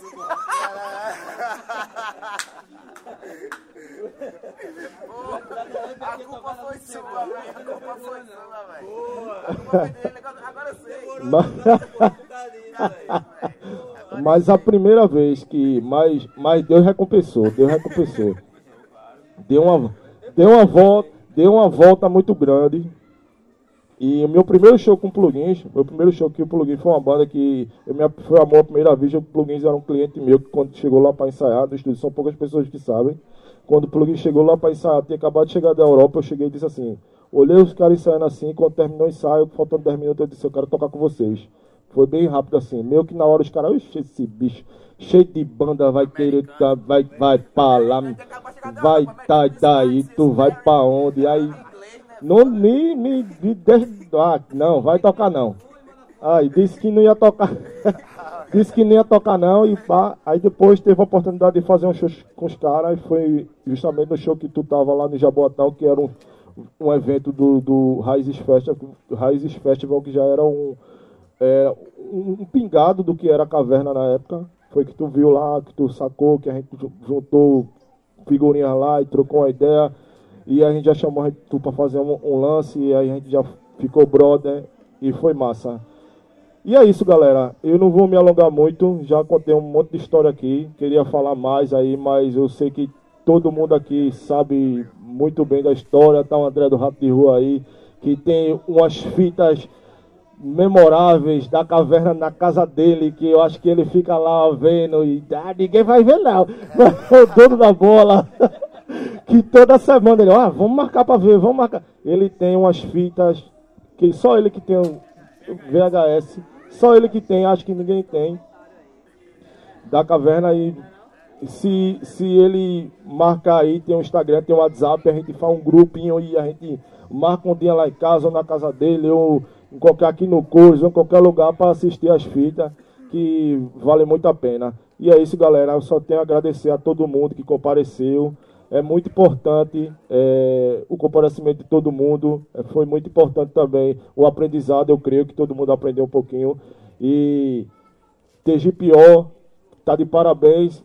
Certo dia eu estava rodando de Uber e o brother pegou e falou, ó, eu conheço o TGPO e eu fiquei muito feliz, que é uma parada que vocês dois fazem, que tá dando muito, muito certo, velho. E é isso aí, o caminho é esse mesmo. Muito obrigado, pessoal.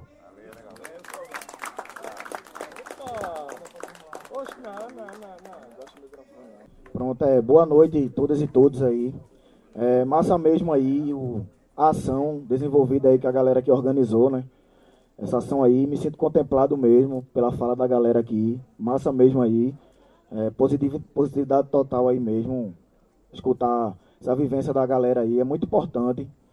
E acho que Júlio falou um pouco, né, daqui do Cures e da nossa vivência, né, nossa caminhada. Bem, é, meu nome é Fagner, é, no grafite, né? Assino Luther, né? Devido a Martin Luther King. Sou morador do bairro de Cavaleiro. E estou nessa caminhada aqui com o pessoal já, desde o início. E o grafite aqui, né, é uma das, da, das primeiras oficinas aqui, né? Eu acho que essa questão aqui do grafite, que ela, acho que ela falou um pouco para vocês, né? Nossa vivência aqui e tal, tudo. E o grafite era um, foi a forma que a gente encontrou, né, aqui no, do bairro, né, do caso, para passar algo positivo, né? É, eram quatro pessoas, né, que cada um desenvolvia seu grafite na sua comunidade, cada um fazia sua participação individual e os quatro, né, se conheceram através de um grupo que a gente fazia parte, né, Mangue Crio. E daí foi que a gente começou a dar continuidade mais forte nos trabalhos da comunidade e teve a ideia, né, de se juntar e levar alguma melhoria para a comunidade, não só aqui no bairro, né, mas também algumas várias comunidades que nos chamavam, né, para fazer alguma pintura, desenvolver alguma coisa com as crianças, levar uma parte educativa, né, uma parte alegre, divertida, né. E o grafite aqui foi uma das primeiras oficinas que e é uma das oficinas que a gente diz que tem nunca pode parar, né? Porque era através daquilo que cada um sabia, né? Um era bom desenvolvendo letras, outro era bom construindo personagens, um era bom explicando, falando.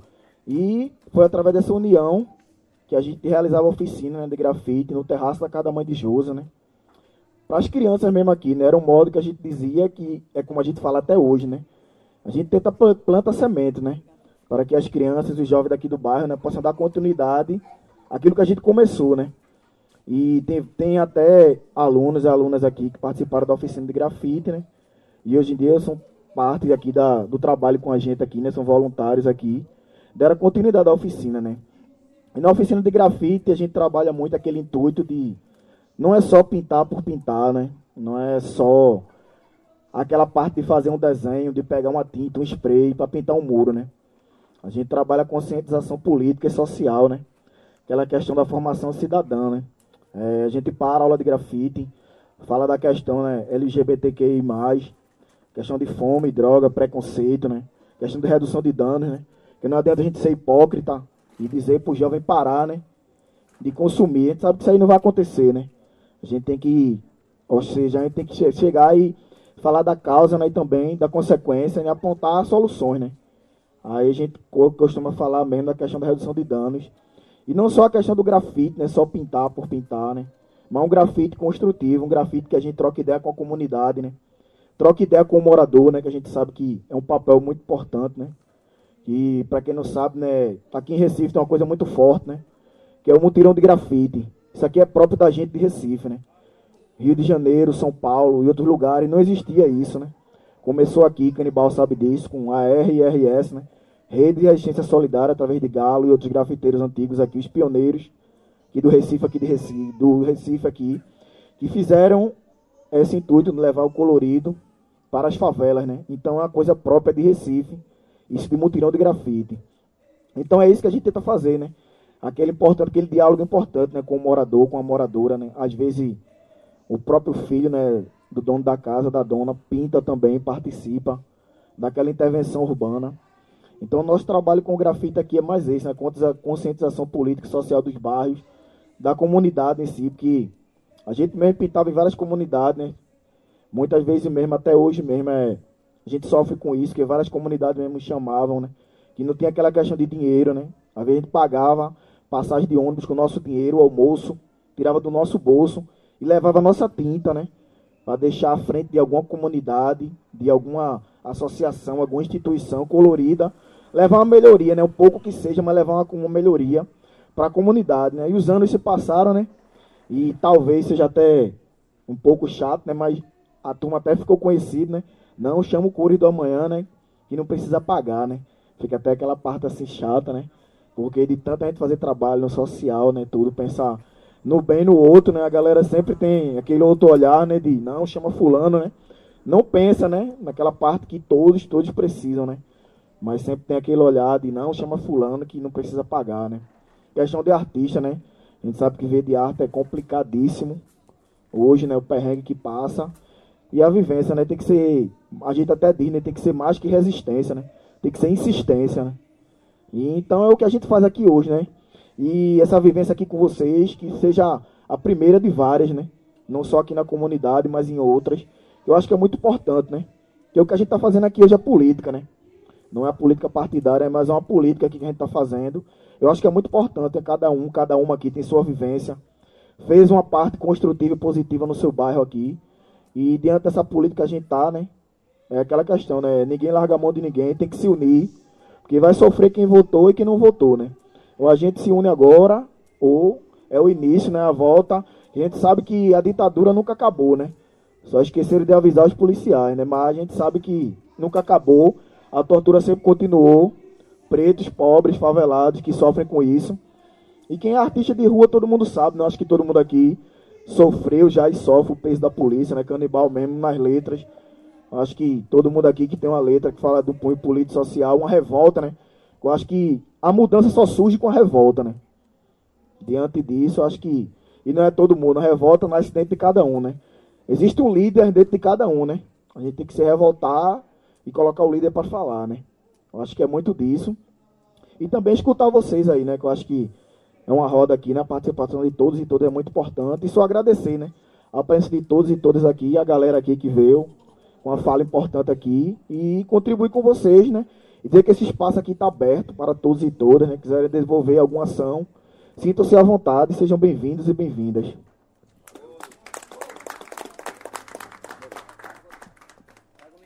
Eu sou Daniel Paixão. Eu estava assim analisando assim vocês e eu lembrei muito de como eu conheci Gil lá em Maruguapiú, né?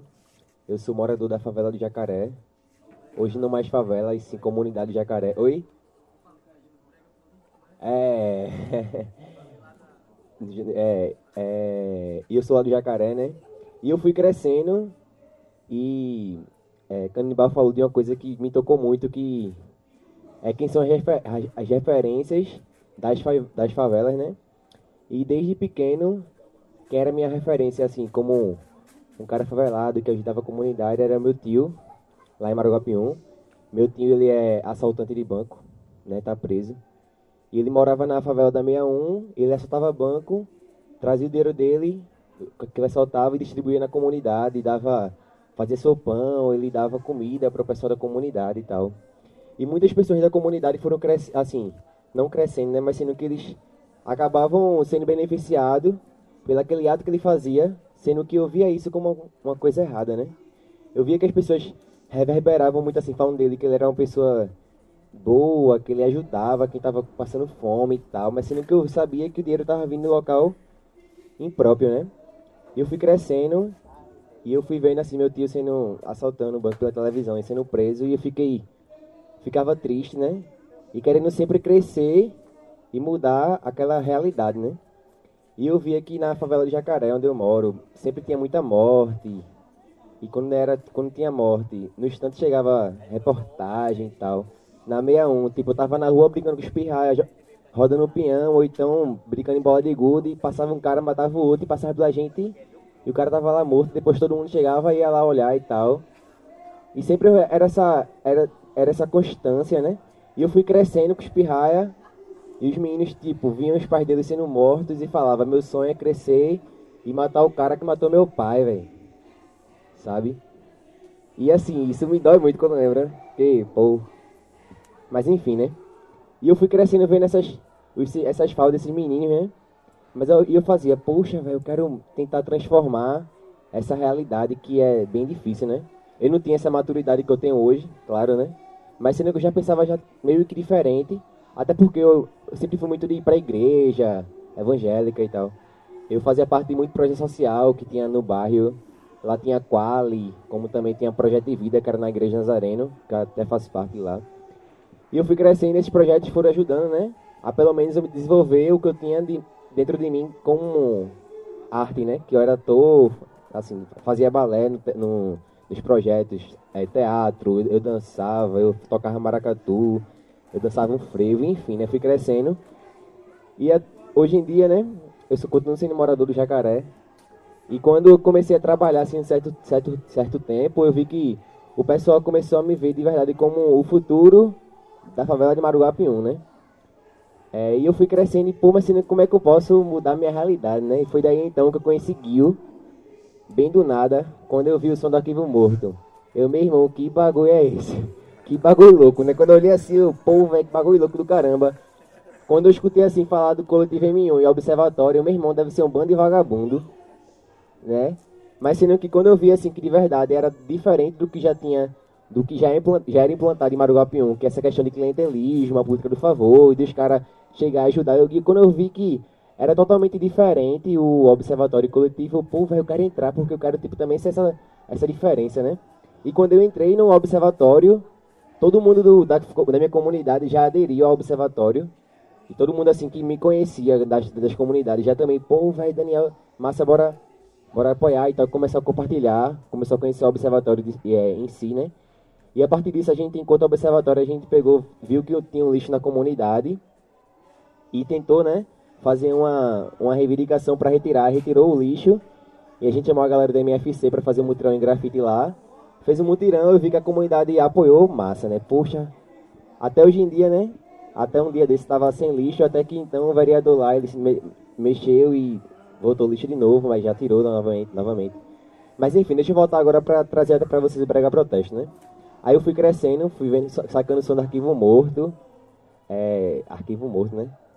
E fui vendo assim que além de ser o também tinha o, o contexto por trás. E quando eu percebi que, poxa, de verdade a gente precisa de contexto, eu vi, agora eu posso pensar em algo para transformar, né? E eu via que os meninos da minha comunidade sempre gostavam muito de dançar passinho. Eles dançavam passinho, eu não dançava, mas sendo que eu gravava, fazia um vídeo para eles, fazia um texto, postava no Instagram, publicava. E eu vi que os meninos estavam dançando passinho, tipo, de manhã, tarde, noite, madrugada. Acordava pra pescar ontem, e, em vez de tomar banho, já tava já, tome, tome, dançando. E eu percebi que, tipo, ó, o passinho é massa, a batida é massa, é massa também o, o tome, tome, tome, tapa. Mas sendo que tinha essa questão da, do contexto, né, da música.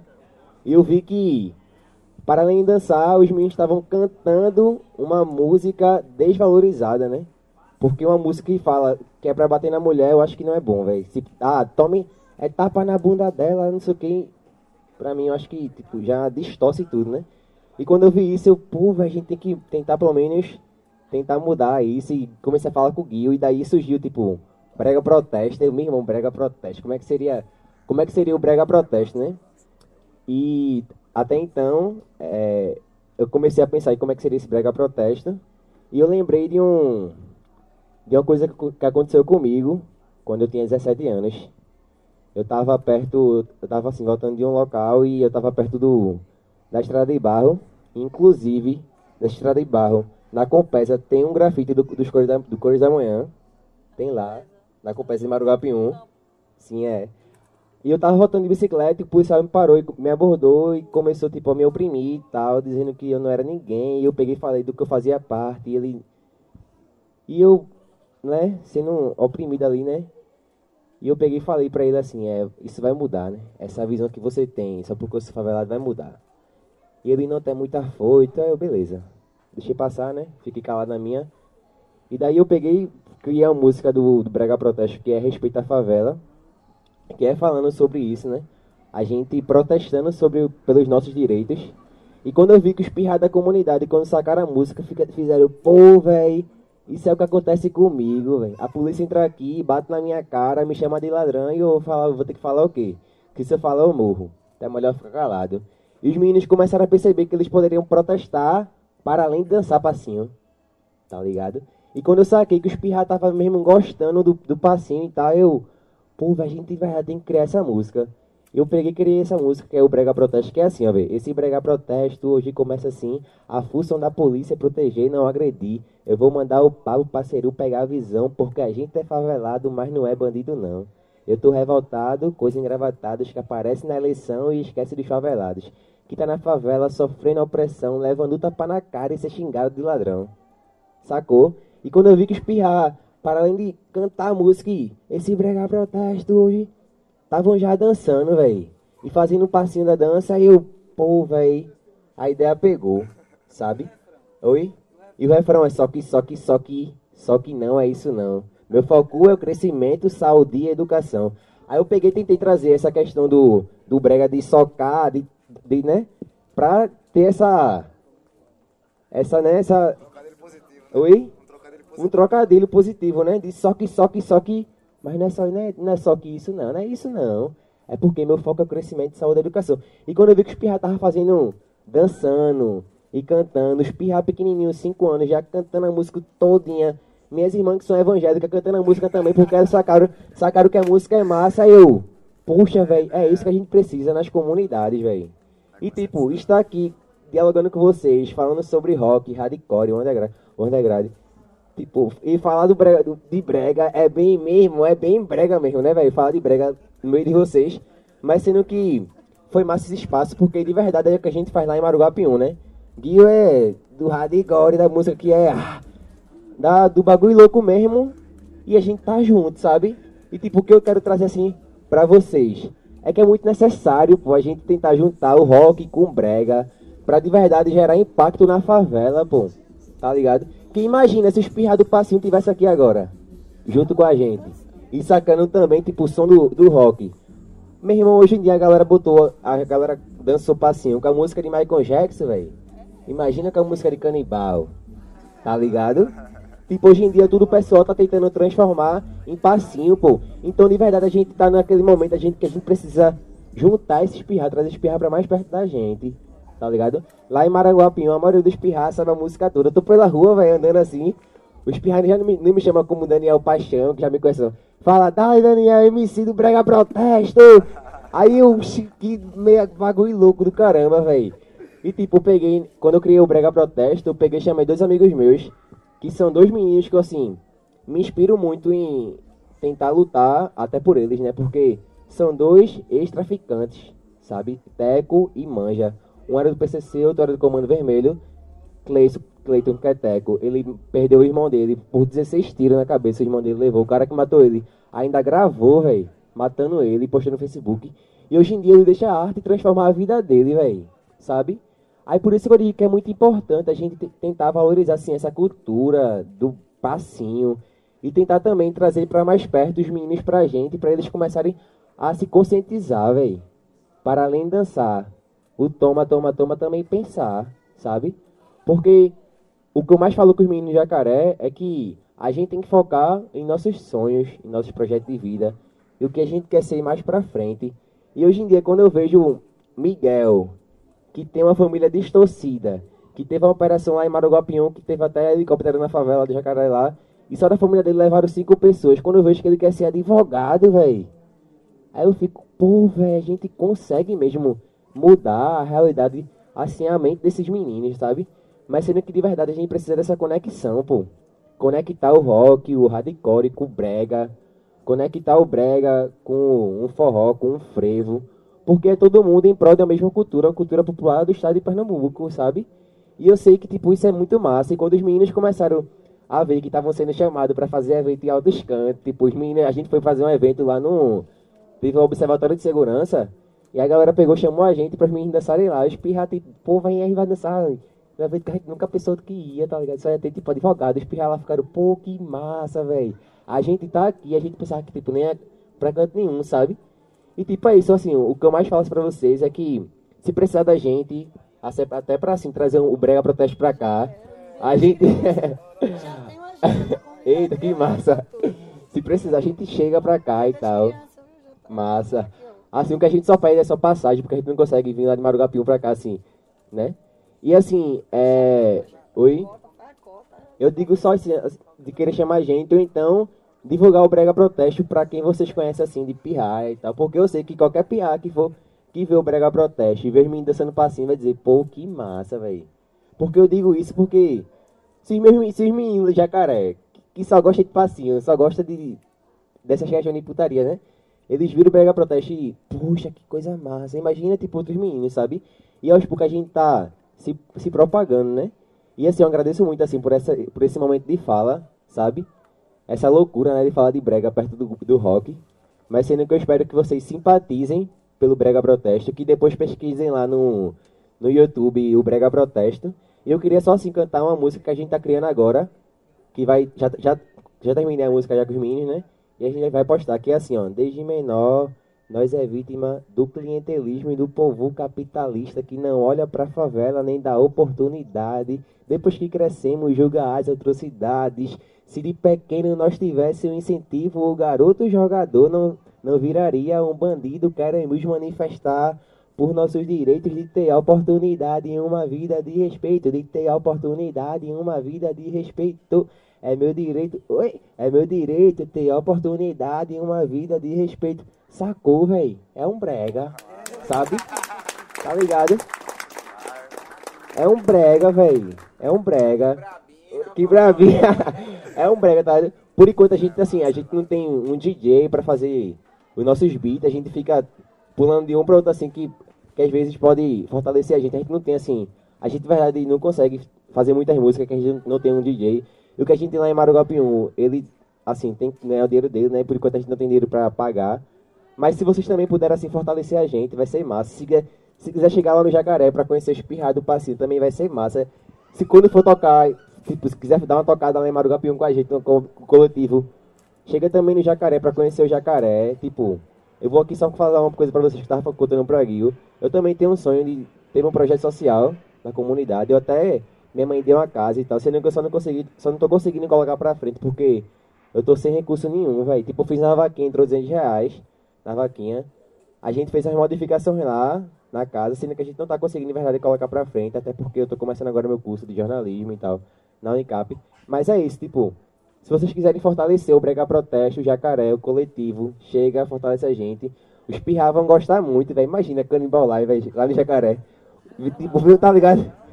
Viu com um cara de dread pra falar de rock, mas também falar, tipo, de sonho, velho. Sabe? Esse é nosso foco, tipo, quem se quiser convidar a gente, a gente vem mesmo e vai vir, né? Com tudo. Obrigado aí, galera. Valeu. Eu queria até colocar, ele colocou esse negócio agora, ah, eu, eu consegui 200 reais. Pô, gente, é, essa tua fala é muito a realidade de quem quer fazer trabalho comunitário, né? Porque ele fala, eu não tenho dinheiro para fazer. Gente, a gente nunca tem dinheiro para fazer, a gente tem a vontade. E o mais importante é que dá para ver que você tem a vontade. Você já está fazendo trabalho incrível, porque você está transformando esses pirraia aí. O convite já está feito, dia 12 de outubro, dia das crianças. Já tem convite. E a gente tem um grupo de juventude aqui também que precisa escutar esse brega pro- protesto, que eu já fiquei aqui, né, Alberto? Pois é. E assim, não é preciso ter dinheiro. O Cores nunca teve dinheiro, é preciso ter o sonho e correr atrás dele. Coloca Deus na frente, a vontade, porque você tendo parceiros, isso aqui é a parceria, é o que pode fazer acontecer. Você procura o potencial dentro da tua comunidade, se junta com os grupos que existem lá e fortalece essa luta, porque você já deu o, passo inicial, né? Só, só tá de parabéns.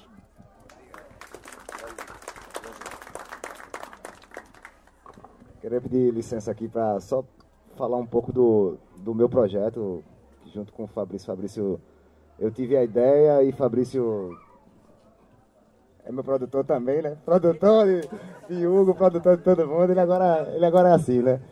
Tipo, é, um, um bom exemplo foi ele que eu, eu tava indo pro Senac, eu estudo Senac Rádio TV, tô me informando aí. Aí eu tava indo pro Senac e ele, ei, velho, Canibal pode ir hoje, vamos lá na casa de Canibal hoje. Esse meu irmão tem aula, meu irmão, mas é porque Canibal tá ocupado esse tal, então vamos embora. Tipo, é um exemplo. Do meu produtor é assim, né? Ele liga pra mim, bora. Que é o TG Pior, que é um. é, é, eu botei o nome em, em homenagem ao nosso bairro, né? TG Pior, só que eu botei TG Pior com R no final. É um podcast que. No, o, o início do podcast foi para divulgar as bandas mesmo, né? Porque eu tenho banda, todo mundo tem banda, e a gente tem a necessidade de ocupar espaços, tudo que a gente se falou aqui. E um espaço era a, a, a mídia podcast, né? Que é uma mídia nova, que é como se fosse um rádio online, que é gratuito, todas as plataformas Spotify, Deezer, Apple, você baixa o episódio e escuta numa boa, no carro lavando uma louça, no andando de bike. E, e- e tem vários programas com vários diálogos, programa de política, programa de. tem, eh, quem não conhece podcast é uma mídia que é, é gigantesca, é gigantesca mesmo hoje em dia e tem tudo para crescer. E eu senti a falta de ter um, um, um canal que falasse da, da música pernambucana, da, do underground pernambucano, da- das bandas e tal. É, na verdade, eu achei que não tinha. Na época que eu criei, eu achei que não tinha. procurei e não achei. Aí hoje em dia já, já vi que tem outros canais, a galera daqui fazendo outros, outros programas também. É, talvez, não, talvez não tenha o mesmo sentido, enfim. Como eu disse, começou como um lance de bandas. Mas aí, a partir do ponto que vai chegando uma banda que tem um, um pensamento. Um exemplo, quando eu entrevistei o Arquivo Morto aqui no estúdio de Hugo, os caras vieram ensaiar e aí a gente pegou, fez uma conversa com, com o Gil. Só de, de bruto para eu editar, que esse material independente é isso, né? Eu pego, eu gravo aqui, o gravador tá aqui, eu gravo, e eu edito, e eu posto, eu, tudo sou eu que faço, velho. E aí, tipo, tomo um tempo da porra assim, no intervalo ali do trampo, no, usando. Eu não tenho computador, é o computador do trabalho, o Mac do trabalho lá, do estágio que eu uso para editar os episódios. Nessa brincadeira já vão 18 episódios. E espero que role mais. Inclusive, eu pretendo que esse seja um episódio aqui, eu faça uma edição falando sobre essa roda de diálogo e tal. E quando foi a entrevista com o Arquivo Morto, que foi até antes do, da, da, da com Canibal, me abriu a mente assim, Gil com. Ah, falando duas horas de bruto de programa, assim, porra, pode editar, Gil fala pra caralho, tá fudido. Aí, tipo, abriu minha mente nessa, questão de, de, de, de, não ser só banda, de não ser só o espaço de, de, de, de né, de, feito o Gui falou, de conectar, né? O TG Pior é o nome de um bairro, mas não é sentido bairrista. É justamente para isso, para conectar. O TG Pior, enfim, quem antena aqui, mas eu tô lá conectando com a galera de Maranguape, do Alto Zé do Pinho, não sei onde e tal, pra... Aí foi, a partir do ponto disso aí foi que veio as ideias e a gente organizando eventos e tal, lá no, no Estelita, que é, eu e o Fabrício, de vez em quando a gente organiza os eventos lá, de, com as bandas. Foi nessa de trocar uma ideia que o Fabrício disse, meu irmão, a gente tem que fazer uma, uma roda de diálogo lá no Cores, depois da festinha aqui dos 10 anos, que foi maravilhosa. Infelizmente eu não vi o Devoto porque eu tinha que trabalhar, eu trabalho como rodo, eu vi ainda plugins um pouquinho e fui embora trabalhar. Mas foi a festa foi maravilhosa, trouxe meu filho para brincar aqui de tardezinha, pula, pula, sei lá. Porra, foi, foi muito massa. E eu disse a Fabrício, velho, a gente tem que eu sou da, da comunidade, eu sou 20, 28 anos, moro aqui no Planalto. Aí casei, moro aqui na Vila dos Macacos, que a minha casa é uma casa, a rua de trás é o planeta dos macacos, velho. É, é tiro porrada de bomba, é igual todo lugar, né? Não muda. Você vai morar 500 metros, é a mesma situação, né, velho? Por mais que você more bem, graças a Deus eu moro bem, minha casa é, é massa tal. Aqui no Planalto também é massa, mas tem a realidade da, da comunidade, né, velho? E eu dizendo na Fabrício, porra, Fabrício, 10 anos do Core, velho, e assim, eu sinto que eu participei pouco do Cores, tá ligado? Por ser da comunidade. Participei, assim, de estar aqui nas festinhas, dia das crianças, vinha, tal, não sei o quê. Tivesse alguma campanha, tava lá, ajudava, divulgava na internet, isso. Mas essa fita dele, dele falar, de a gente fazer um negócio aqui, pra mim foi muito gratificante, porque eu sinto que eu estou participando verdadeiramente da, da, da, história, que eu acho muito foda, tá ligado? Eu acho muito massa mesmo. É, por ser daqui da comunidade, enfim. Mas era só isso mesmo, e divulgar o podcast, a galera escuta aí. Tem entrevista massa com o Canibal, tem entrevista massa com o Gil. A primeira foi com o Sombra e Fabrício, que foi fácil, né, velho? A primeira eu vou fazer com meu brother, porque fica mais fácil de conversar, né? Tá, aí tem outros episódios, tem a banda do Gordo lá, United for Stars, tem o Dartelli também com o Scream lá, tem com a banda da galera todinha. E a galera escuta e divulga aí pra quem gosta de, da movimentação underground. Fabrício. Palmas pra Ed aqui, realmente é um é uma parada muito massa que está rolando e está fortalecendo e meio que somando demais, né? Que a gente consegue passear em todas as comunidades, na verdade, né?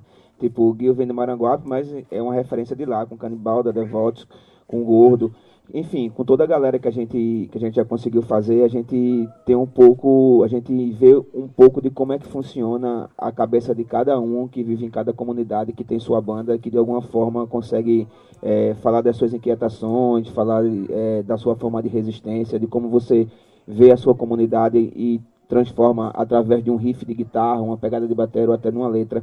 É, então, parabéns, tu é meu irmão e a gente tá junto desde muito tempo. É, eu não queria me prolongar muito, porque já são nove e meia, e aí tem a galera que vai viajar, tem que ir para o aeroporto e tal, então eu quero adiantar logo aqui e dizer o seguinte, que alguém, se alguém está afim de perguntar alguma coisa, está afim de tirar alguma dúvida em relação ao que cada um fal falou aqui, tá aberto, tá? É... O que, José? Queria fazer um convite da campanha também. Pronto.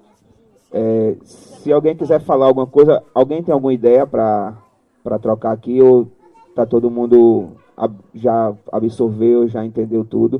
Deixa eu passar para a Josi aqui, que Josi vai fazer um, um convite. Queria saber se Raquel vai fechar, né? É, primeiro eu queria é, saber se vocês têm alguma pergunta, alguma dúvida que surgiu sobre o cores. Que se não der tempo hoje, mas a gente, como eu disse, né? Todo dia, a partir de 5 horas, no sábado o dia todo, a gente está por aqui. E convidar vocês, porque no dia 12 de outubro a gente faz uma grande festa. Você disse que já veio para a festa, já tá, já sabe mais ou menos como é. Realmente é um carnaval fora de época, a gente ocupa essa rua toda aqui. Então a gente precisa, na verdade, de todos, né? Como participar do Cores? O Cores somos todos nós. A partir do momento que você compartilha um cartaz pedindo um brinquedo, pedindo um lanche, você está ajudando, né? Então, assim, quando o Fabrício me falou da roda, fiquei super feliz, primeiro pela apropriação de- do espaço. Porque esse é um espaço de artista, é um espaço que se propõe a estar aberto para a comunidade, é isso que tem que acontecer. É eventos, é roda de diálogo, é o artista também solicitar o espaço para ser usado. Isso é muito bom para a gente.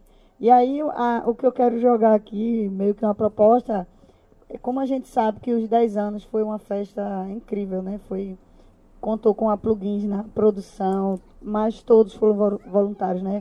Rastros de rua, devotos, é, todo mundo, assim, todos os parceiros que chegaram, a gente meio que continua nesse barco. Então a gente precisa.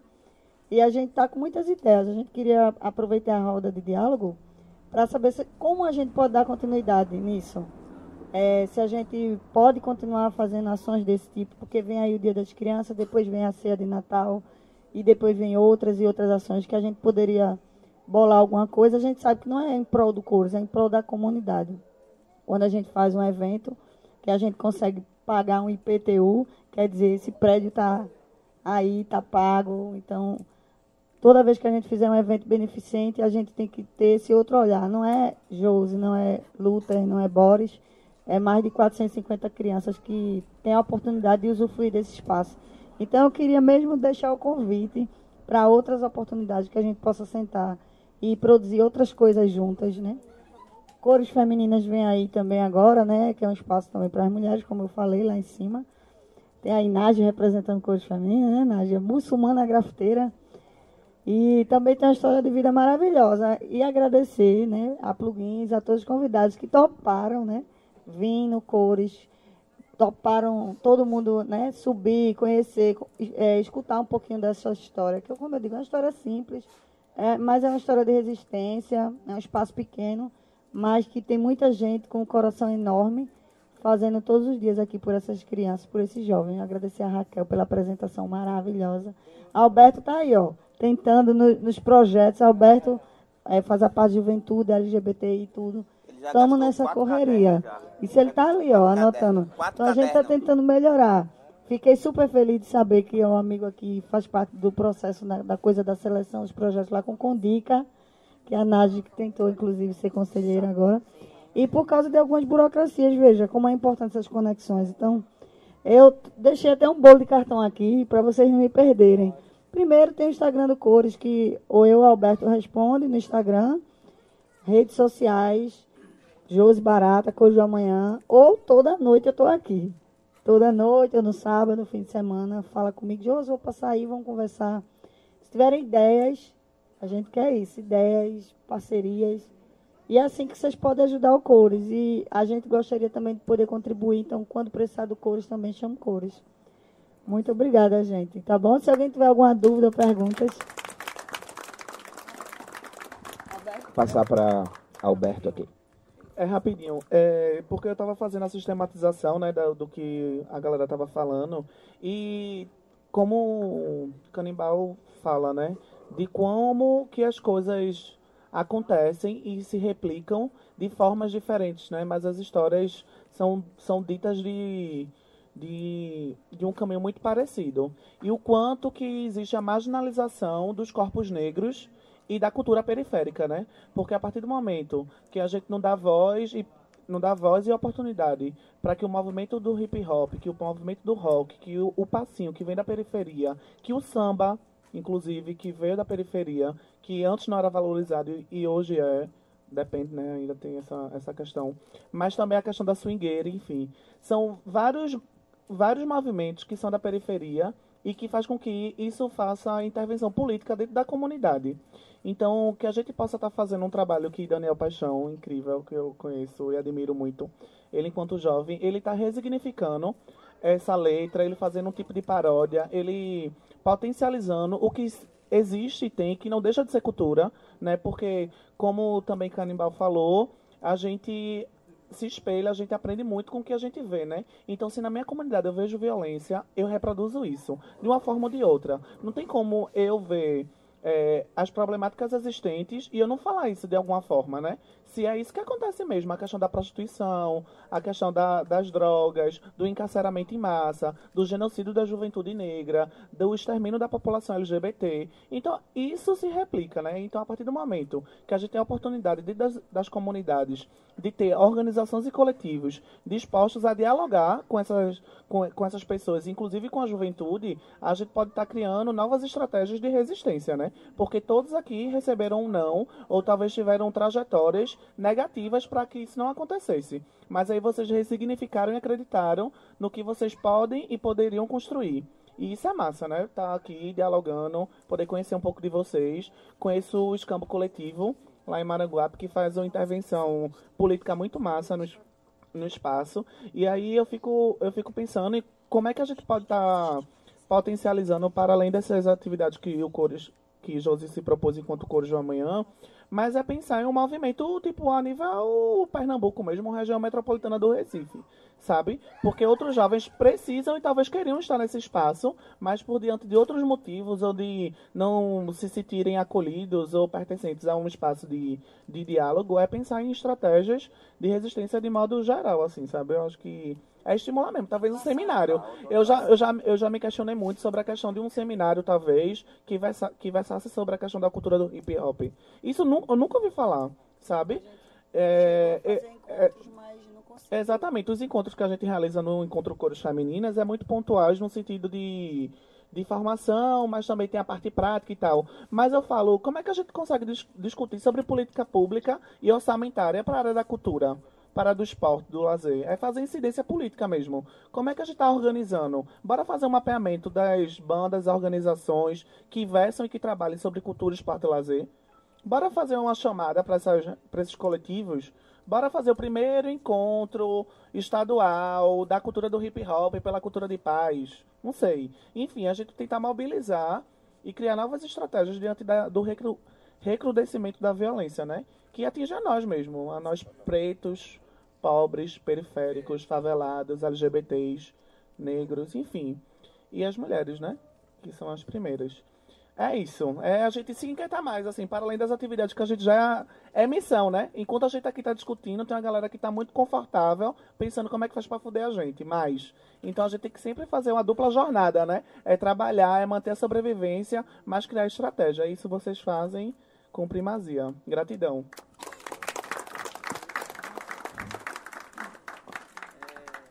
Eu esqueci de dizer, mas a gente está organizado lá em Paulista numa rede de coletivos, que a gente chamou de Rede Copa, que é a rede dos coletivos populares do Paulista. Porque a gente percebeu exatamente isso. É, tem um escambo coletivo que na verdade é Paratiba e Arthur, né? É, tem a gente lá em Maraguape com o coletivo M1 e o Observatório. Tem o é, coletivo Tururu, que é na comunidade do Tururu, né, lá no Janga e tal. É, e tem o Coletivas, que é um coletivo feminista que surgiu exatamente dessa dinâmica da Rede Copa. Quando juntou os coletivos, falou, pô, 90% dos coletivos é de homem. Então, assim, aí as meninas se, se, organizaram e puxaram um coletivo, que é o Coletivas, né? Na verdade, que é um, um coletivo feminista, que até, é, infelizmente, não deu para trazer o pessoal hoje, mas a gente chegou a informar sobre essa roda. É, e aí agora, nesse momento, além da gente pensar isso, porque cada coletivo estava pensando muito seu bairro. E, tem essa, essa, e a dinâmica para o tempo livre já toma o tempo da gente quase inteiro, né? Então, assim, a gente percebeu que precisava pensar um pouco a cidade como um todo. Porque, na verdade, muito do que a gente sofre no bairro vem da dinâmica das políticas públicas que são municipais, né? Então, a rede surgiu muito nesse sentido de, além de unir forças, e fazer isso que a gente está fazendo aqui hoje, trocar ideias, trocar experiências. Tem coletivo que tem mais de 10 anos, tem coletivo que está começando agora. É, também a gente discutir, pensar na parte um pouco maior, né? Já pensar na política pública municipal, por exemplo, e ter uma interferência com mais forças, juntando aí quatro, cinco coletivos. E hoje a gente está com uma nova discussão, que é exatamente de criar uma rede dentro do bairro. Porque Maranguape é muito grande, né? Maranguape é maior do que muitos municípios da, da, daqui de Pernambuco, né? Tem, é, nos dados de 2010 oficiais, 28 mil pessoas. Então a gente sabe que tem muito mais de 50 mil pessoas lá. Então, assim, é, tem um coletivo que a gente fez uma ação conjunta agora, que inclusive foi muito legal a, a apresentação do Brega Protesto lá, porque rolou Subversivos, rolou Arquivo Morto, rolou Yorubantos e tal. E esse coletivo tem mais de 20 anos. E a gente não estava dialogando. Eles estão numa parte do bairro, a gente está numa outra parte do bairro, a gente numa correria, eles numa correria. Chegou a hora que a gente se encontrou na rua e falou: bicho, a gente não está construindo nada junto aqui no bairro. Eles, eles não fazem parte dessa rede ainda. E a gente, não, vamos, vamos começar a fazer uma reunião aí, pelo menos uma vez por mês, para a gente discutir e ver como é que a gente se fortalece né, dentro disso. E aí tem o Fruto de Favela, né, que está se organizando agora, a gente está dando todo apoio para que esse sonho Daniel aí ele siga. É, e tem também uma outra coletividade que é mais ligada à capoeira e a, que também não estava conectada. Então cada um meio que puxando seu sua carroça ali com peso danado, quando na verdade a gente pode sim, deve sentar para discutir e não só discutir o que a gente faz. E aí eu acho que esse é o grande ganho agora. É discutir é, o que é que a gente não faz, inclusive, né? O que é que quais são as causas do, dos problemas que a gente tenta resolver para interferir na causa também, né? Não só no efeito. Aí eu lembrei de uma história na época que eu trabalhava no programa de proteção a criança e adolescente ameaçada de morte. Lembro que a gente teve um, um seminário que se falou uma coisa que era muito importante assim, que era uma história que dizia que você estava na margem de um rio e as pessoas estavam muito angustiadas porque era uma correnteza forte e passavam crianças se afogando. Então todo mundo corria, pulava, nadava, pegava uma criança, outro nadava, pegava outra criança e passava uma, quando pegava duas, passava três. E todo mundo trabalhando de forma exaustiva.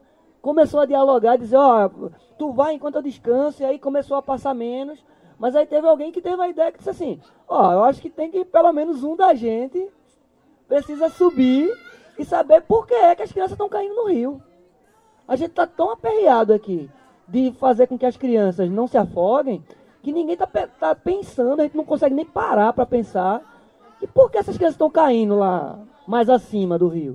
Então, assim, é, eu acho que essa é uma história que é importante, que é como a gente consegue, além de estar tá nessa dinâmica cotidiana e pesada do tempo livre de fazer acontecer esses coletivos, é como é que a gente consegue discutir muito das causas também, não é?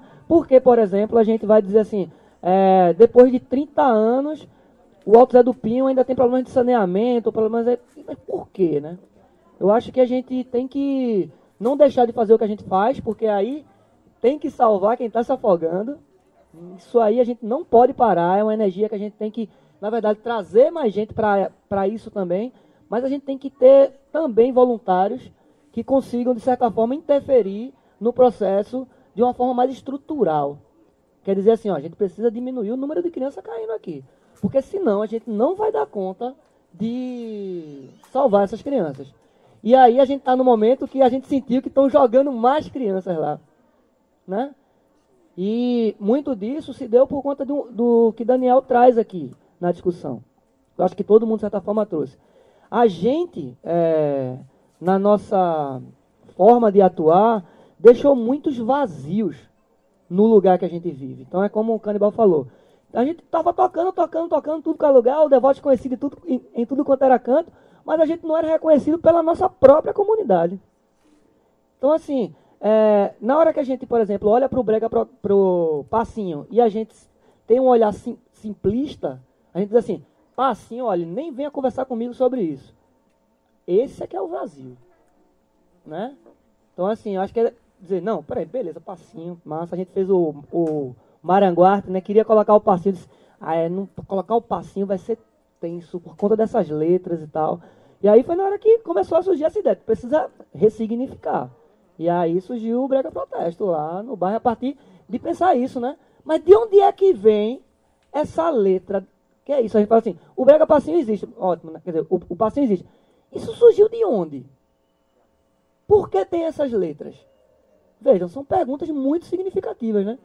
E se surgiu de algum lugar e tem essas letras, por que a gente não pode ressignificar? Não é? Então acho que é muito disso, assim, acho que a gente precisa. É, a gente foi desafiado nesse momento a disputar as narrativas em todos os ambientes. E aí, no, no dia que a gente foi convidado para o TGPO, eu achei fantástico, porque é isso mesmo. Muito do que a gente sofreu com essa eleição que gerou esse dano, que agora para superar vai ser muita batalha, foi porque a gente não ocupou o espaço da internet. Né? Ocuparam primeiro do que a gente. Né? Tem gente que, que firmou uma cabeça olavista, né, como a gente diz, bolsonarista, porque eles, é, porque eles ocuparam o espaço da internet primeiro e o cara estava lá no quarto dele, a gente não sabia nem o que ele estava fazendo, ele estava lá vendo o vídeo do Olavo de Carvalho. E a gente deu uma opção, a gente não deu. Então, assim, todos esses espaços têm que ser ocupados, inclusive os espaços que a gente, de certa forma, tem preconceito também, né? Porque a gente vem aqui e fala tanto, ah, a gente sofre preconceito, a gente sofre discriminação, e a gente também não é agente de preconceito, não? Na hora que tu vê uma swingueira no teu bairro, que tu nem ali eu passo. São pessoas que estão ali. Vai lá conversar com o pessoal e tal, entender e compreender, né? Ah, por exemplo, dentro do hardcore, a gente está trazendo um. Pessoal que acompanha os grupos de hardcore, é, o arquivo morto é totalmente detonado, como você trouxe aqui. Por quê? Porque a gente traz autocrítica para o movimento. De dizer, ó, e aí a gente? O que é que a gente está fazendo de crítica sobre a gente? É muito fácil se reunir entre quem pensa igual e criticar o mundo todo. E a autocrítica da gente, né? Por exemplo, ó, eu vou dizer, a gente, por exemplo, do Arquivo Morto já teve preconceito com devotos. Por quê? Porque a gente foi produto dessa formação também, não é? Então, assim, essa, essa autocrítica de ressignificar a importância do outro porque é diferente de você é muito importante. Muito importante. E eu acho que na hora que a gente diz aqui, ó, vamos dar as mãos, porque é um momento muito difícil. E aí eu falei naquela hora, precisa ampliar os ouvidos, a gente precisa quebrar todos os tipos que a gente tenha construído. Tem uma música do Arquivo Morto que ela tem, acho que 10 segundos ou menos. Ela, mas foi a música mais significativa para o Arquivo Morto.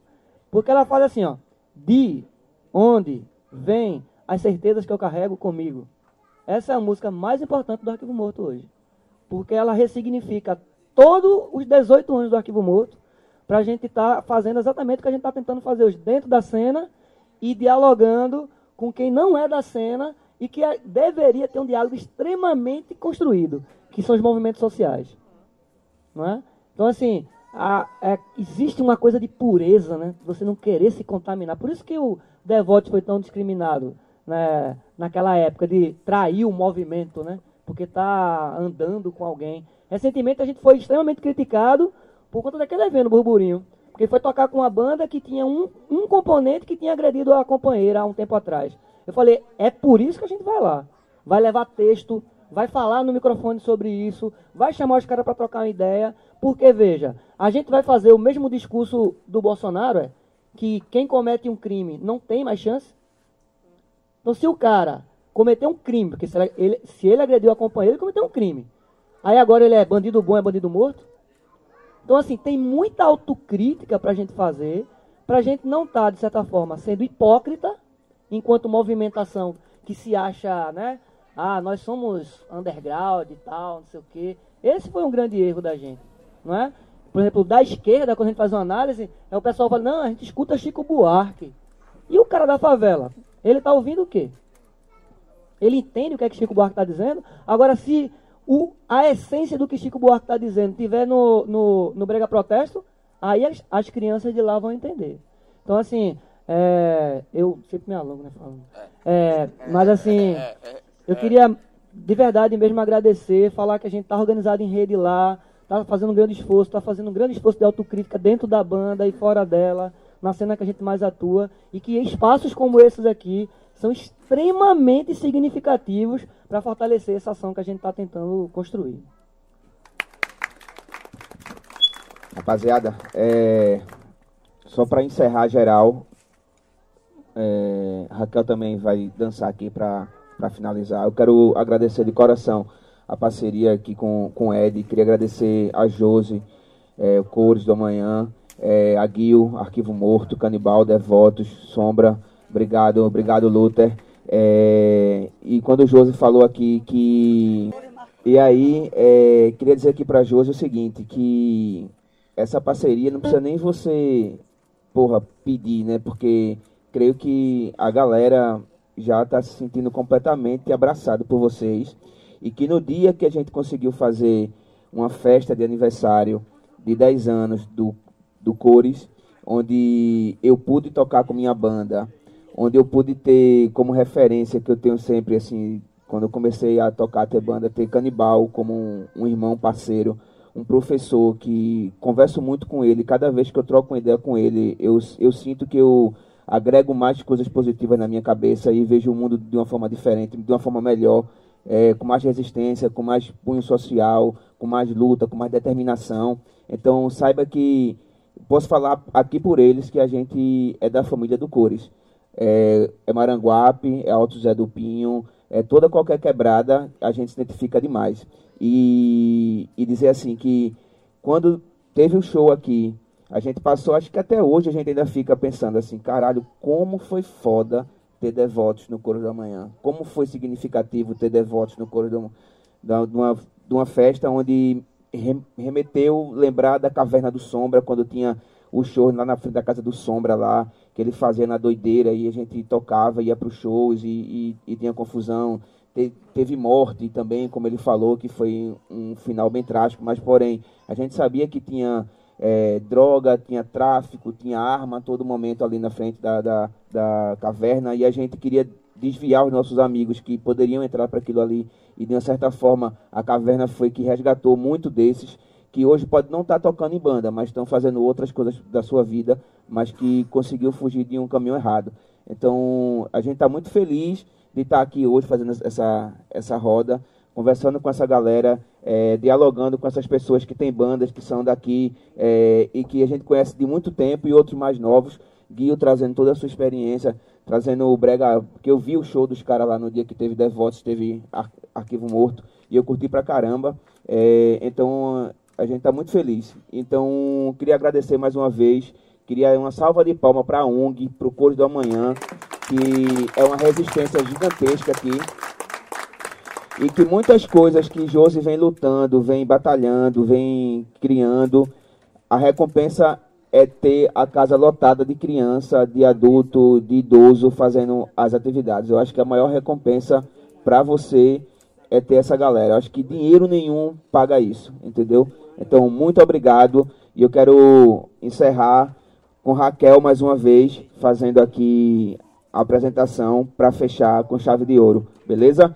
Muito obrigado todo mundo, na moral, muito obrigado. Lembrando que a gente tem o Jardim Sonante, que eu faço parceria com o Canibal desse evento, que é beneficente, que inclusive há uns dias atrás a gente foi chamado, foi, foi dito que eu e Canibal a gente estava ganhando dinheiro em cima das bandas que estavam tocando lá no Jardim Sonante.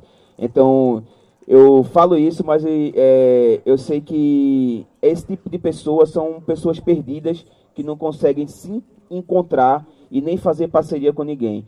Como ele falou para mim hoje aqui, quando a gente chegou, ele falou assim, Fabrício, a gente sabe, a gente tira dinheiro do bolso para poder fazer o Jardim Sonante. Mas essas, essas pessoas vão sempre existir. Mas é com elas que a gente se mantém forte, firme, para poder conseguir fazer o Jardim Sonante, para poder fazer a gravação de um disco do, da nossa banda, para poder comprar um equipamento, para poder, enfim, trabalhar com o que a gente gosta, com o que a gente ama, né? É, eu acho que emprego nenhum que a gente esteja trabalhando e a gente não esteja satisfeito, a gente não vai conseguir render nem 1%. Então, fazendo o que a gente gosta, a gente consegue fazer bastante. Então, muito obrigado. Salve Jardim Sonante, salve a ONG Cor do Amanhã, o Estúdio Raízes, Luther com seu grafite, Josi. Muito obrigado a todo mundo, todas as bandas, Unite, Confunded, Aranha, meu parceiro, Ratos de Rua, muito obrigado, o Cão, todo mundo. Valeu, mano. Tamo junto. Raquel. Belgica!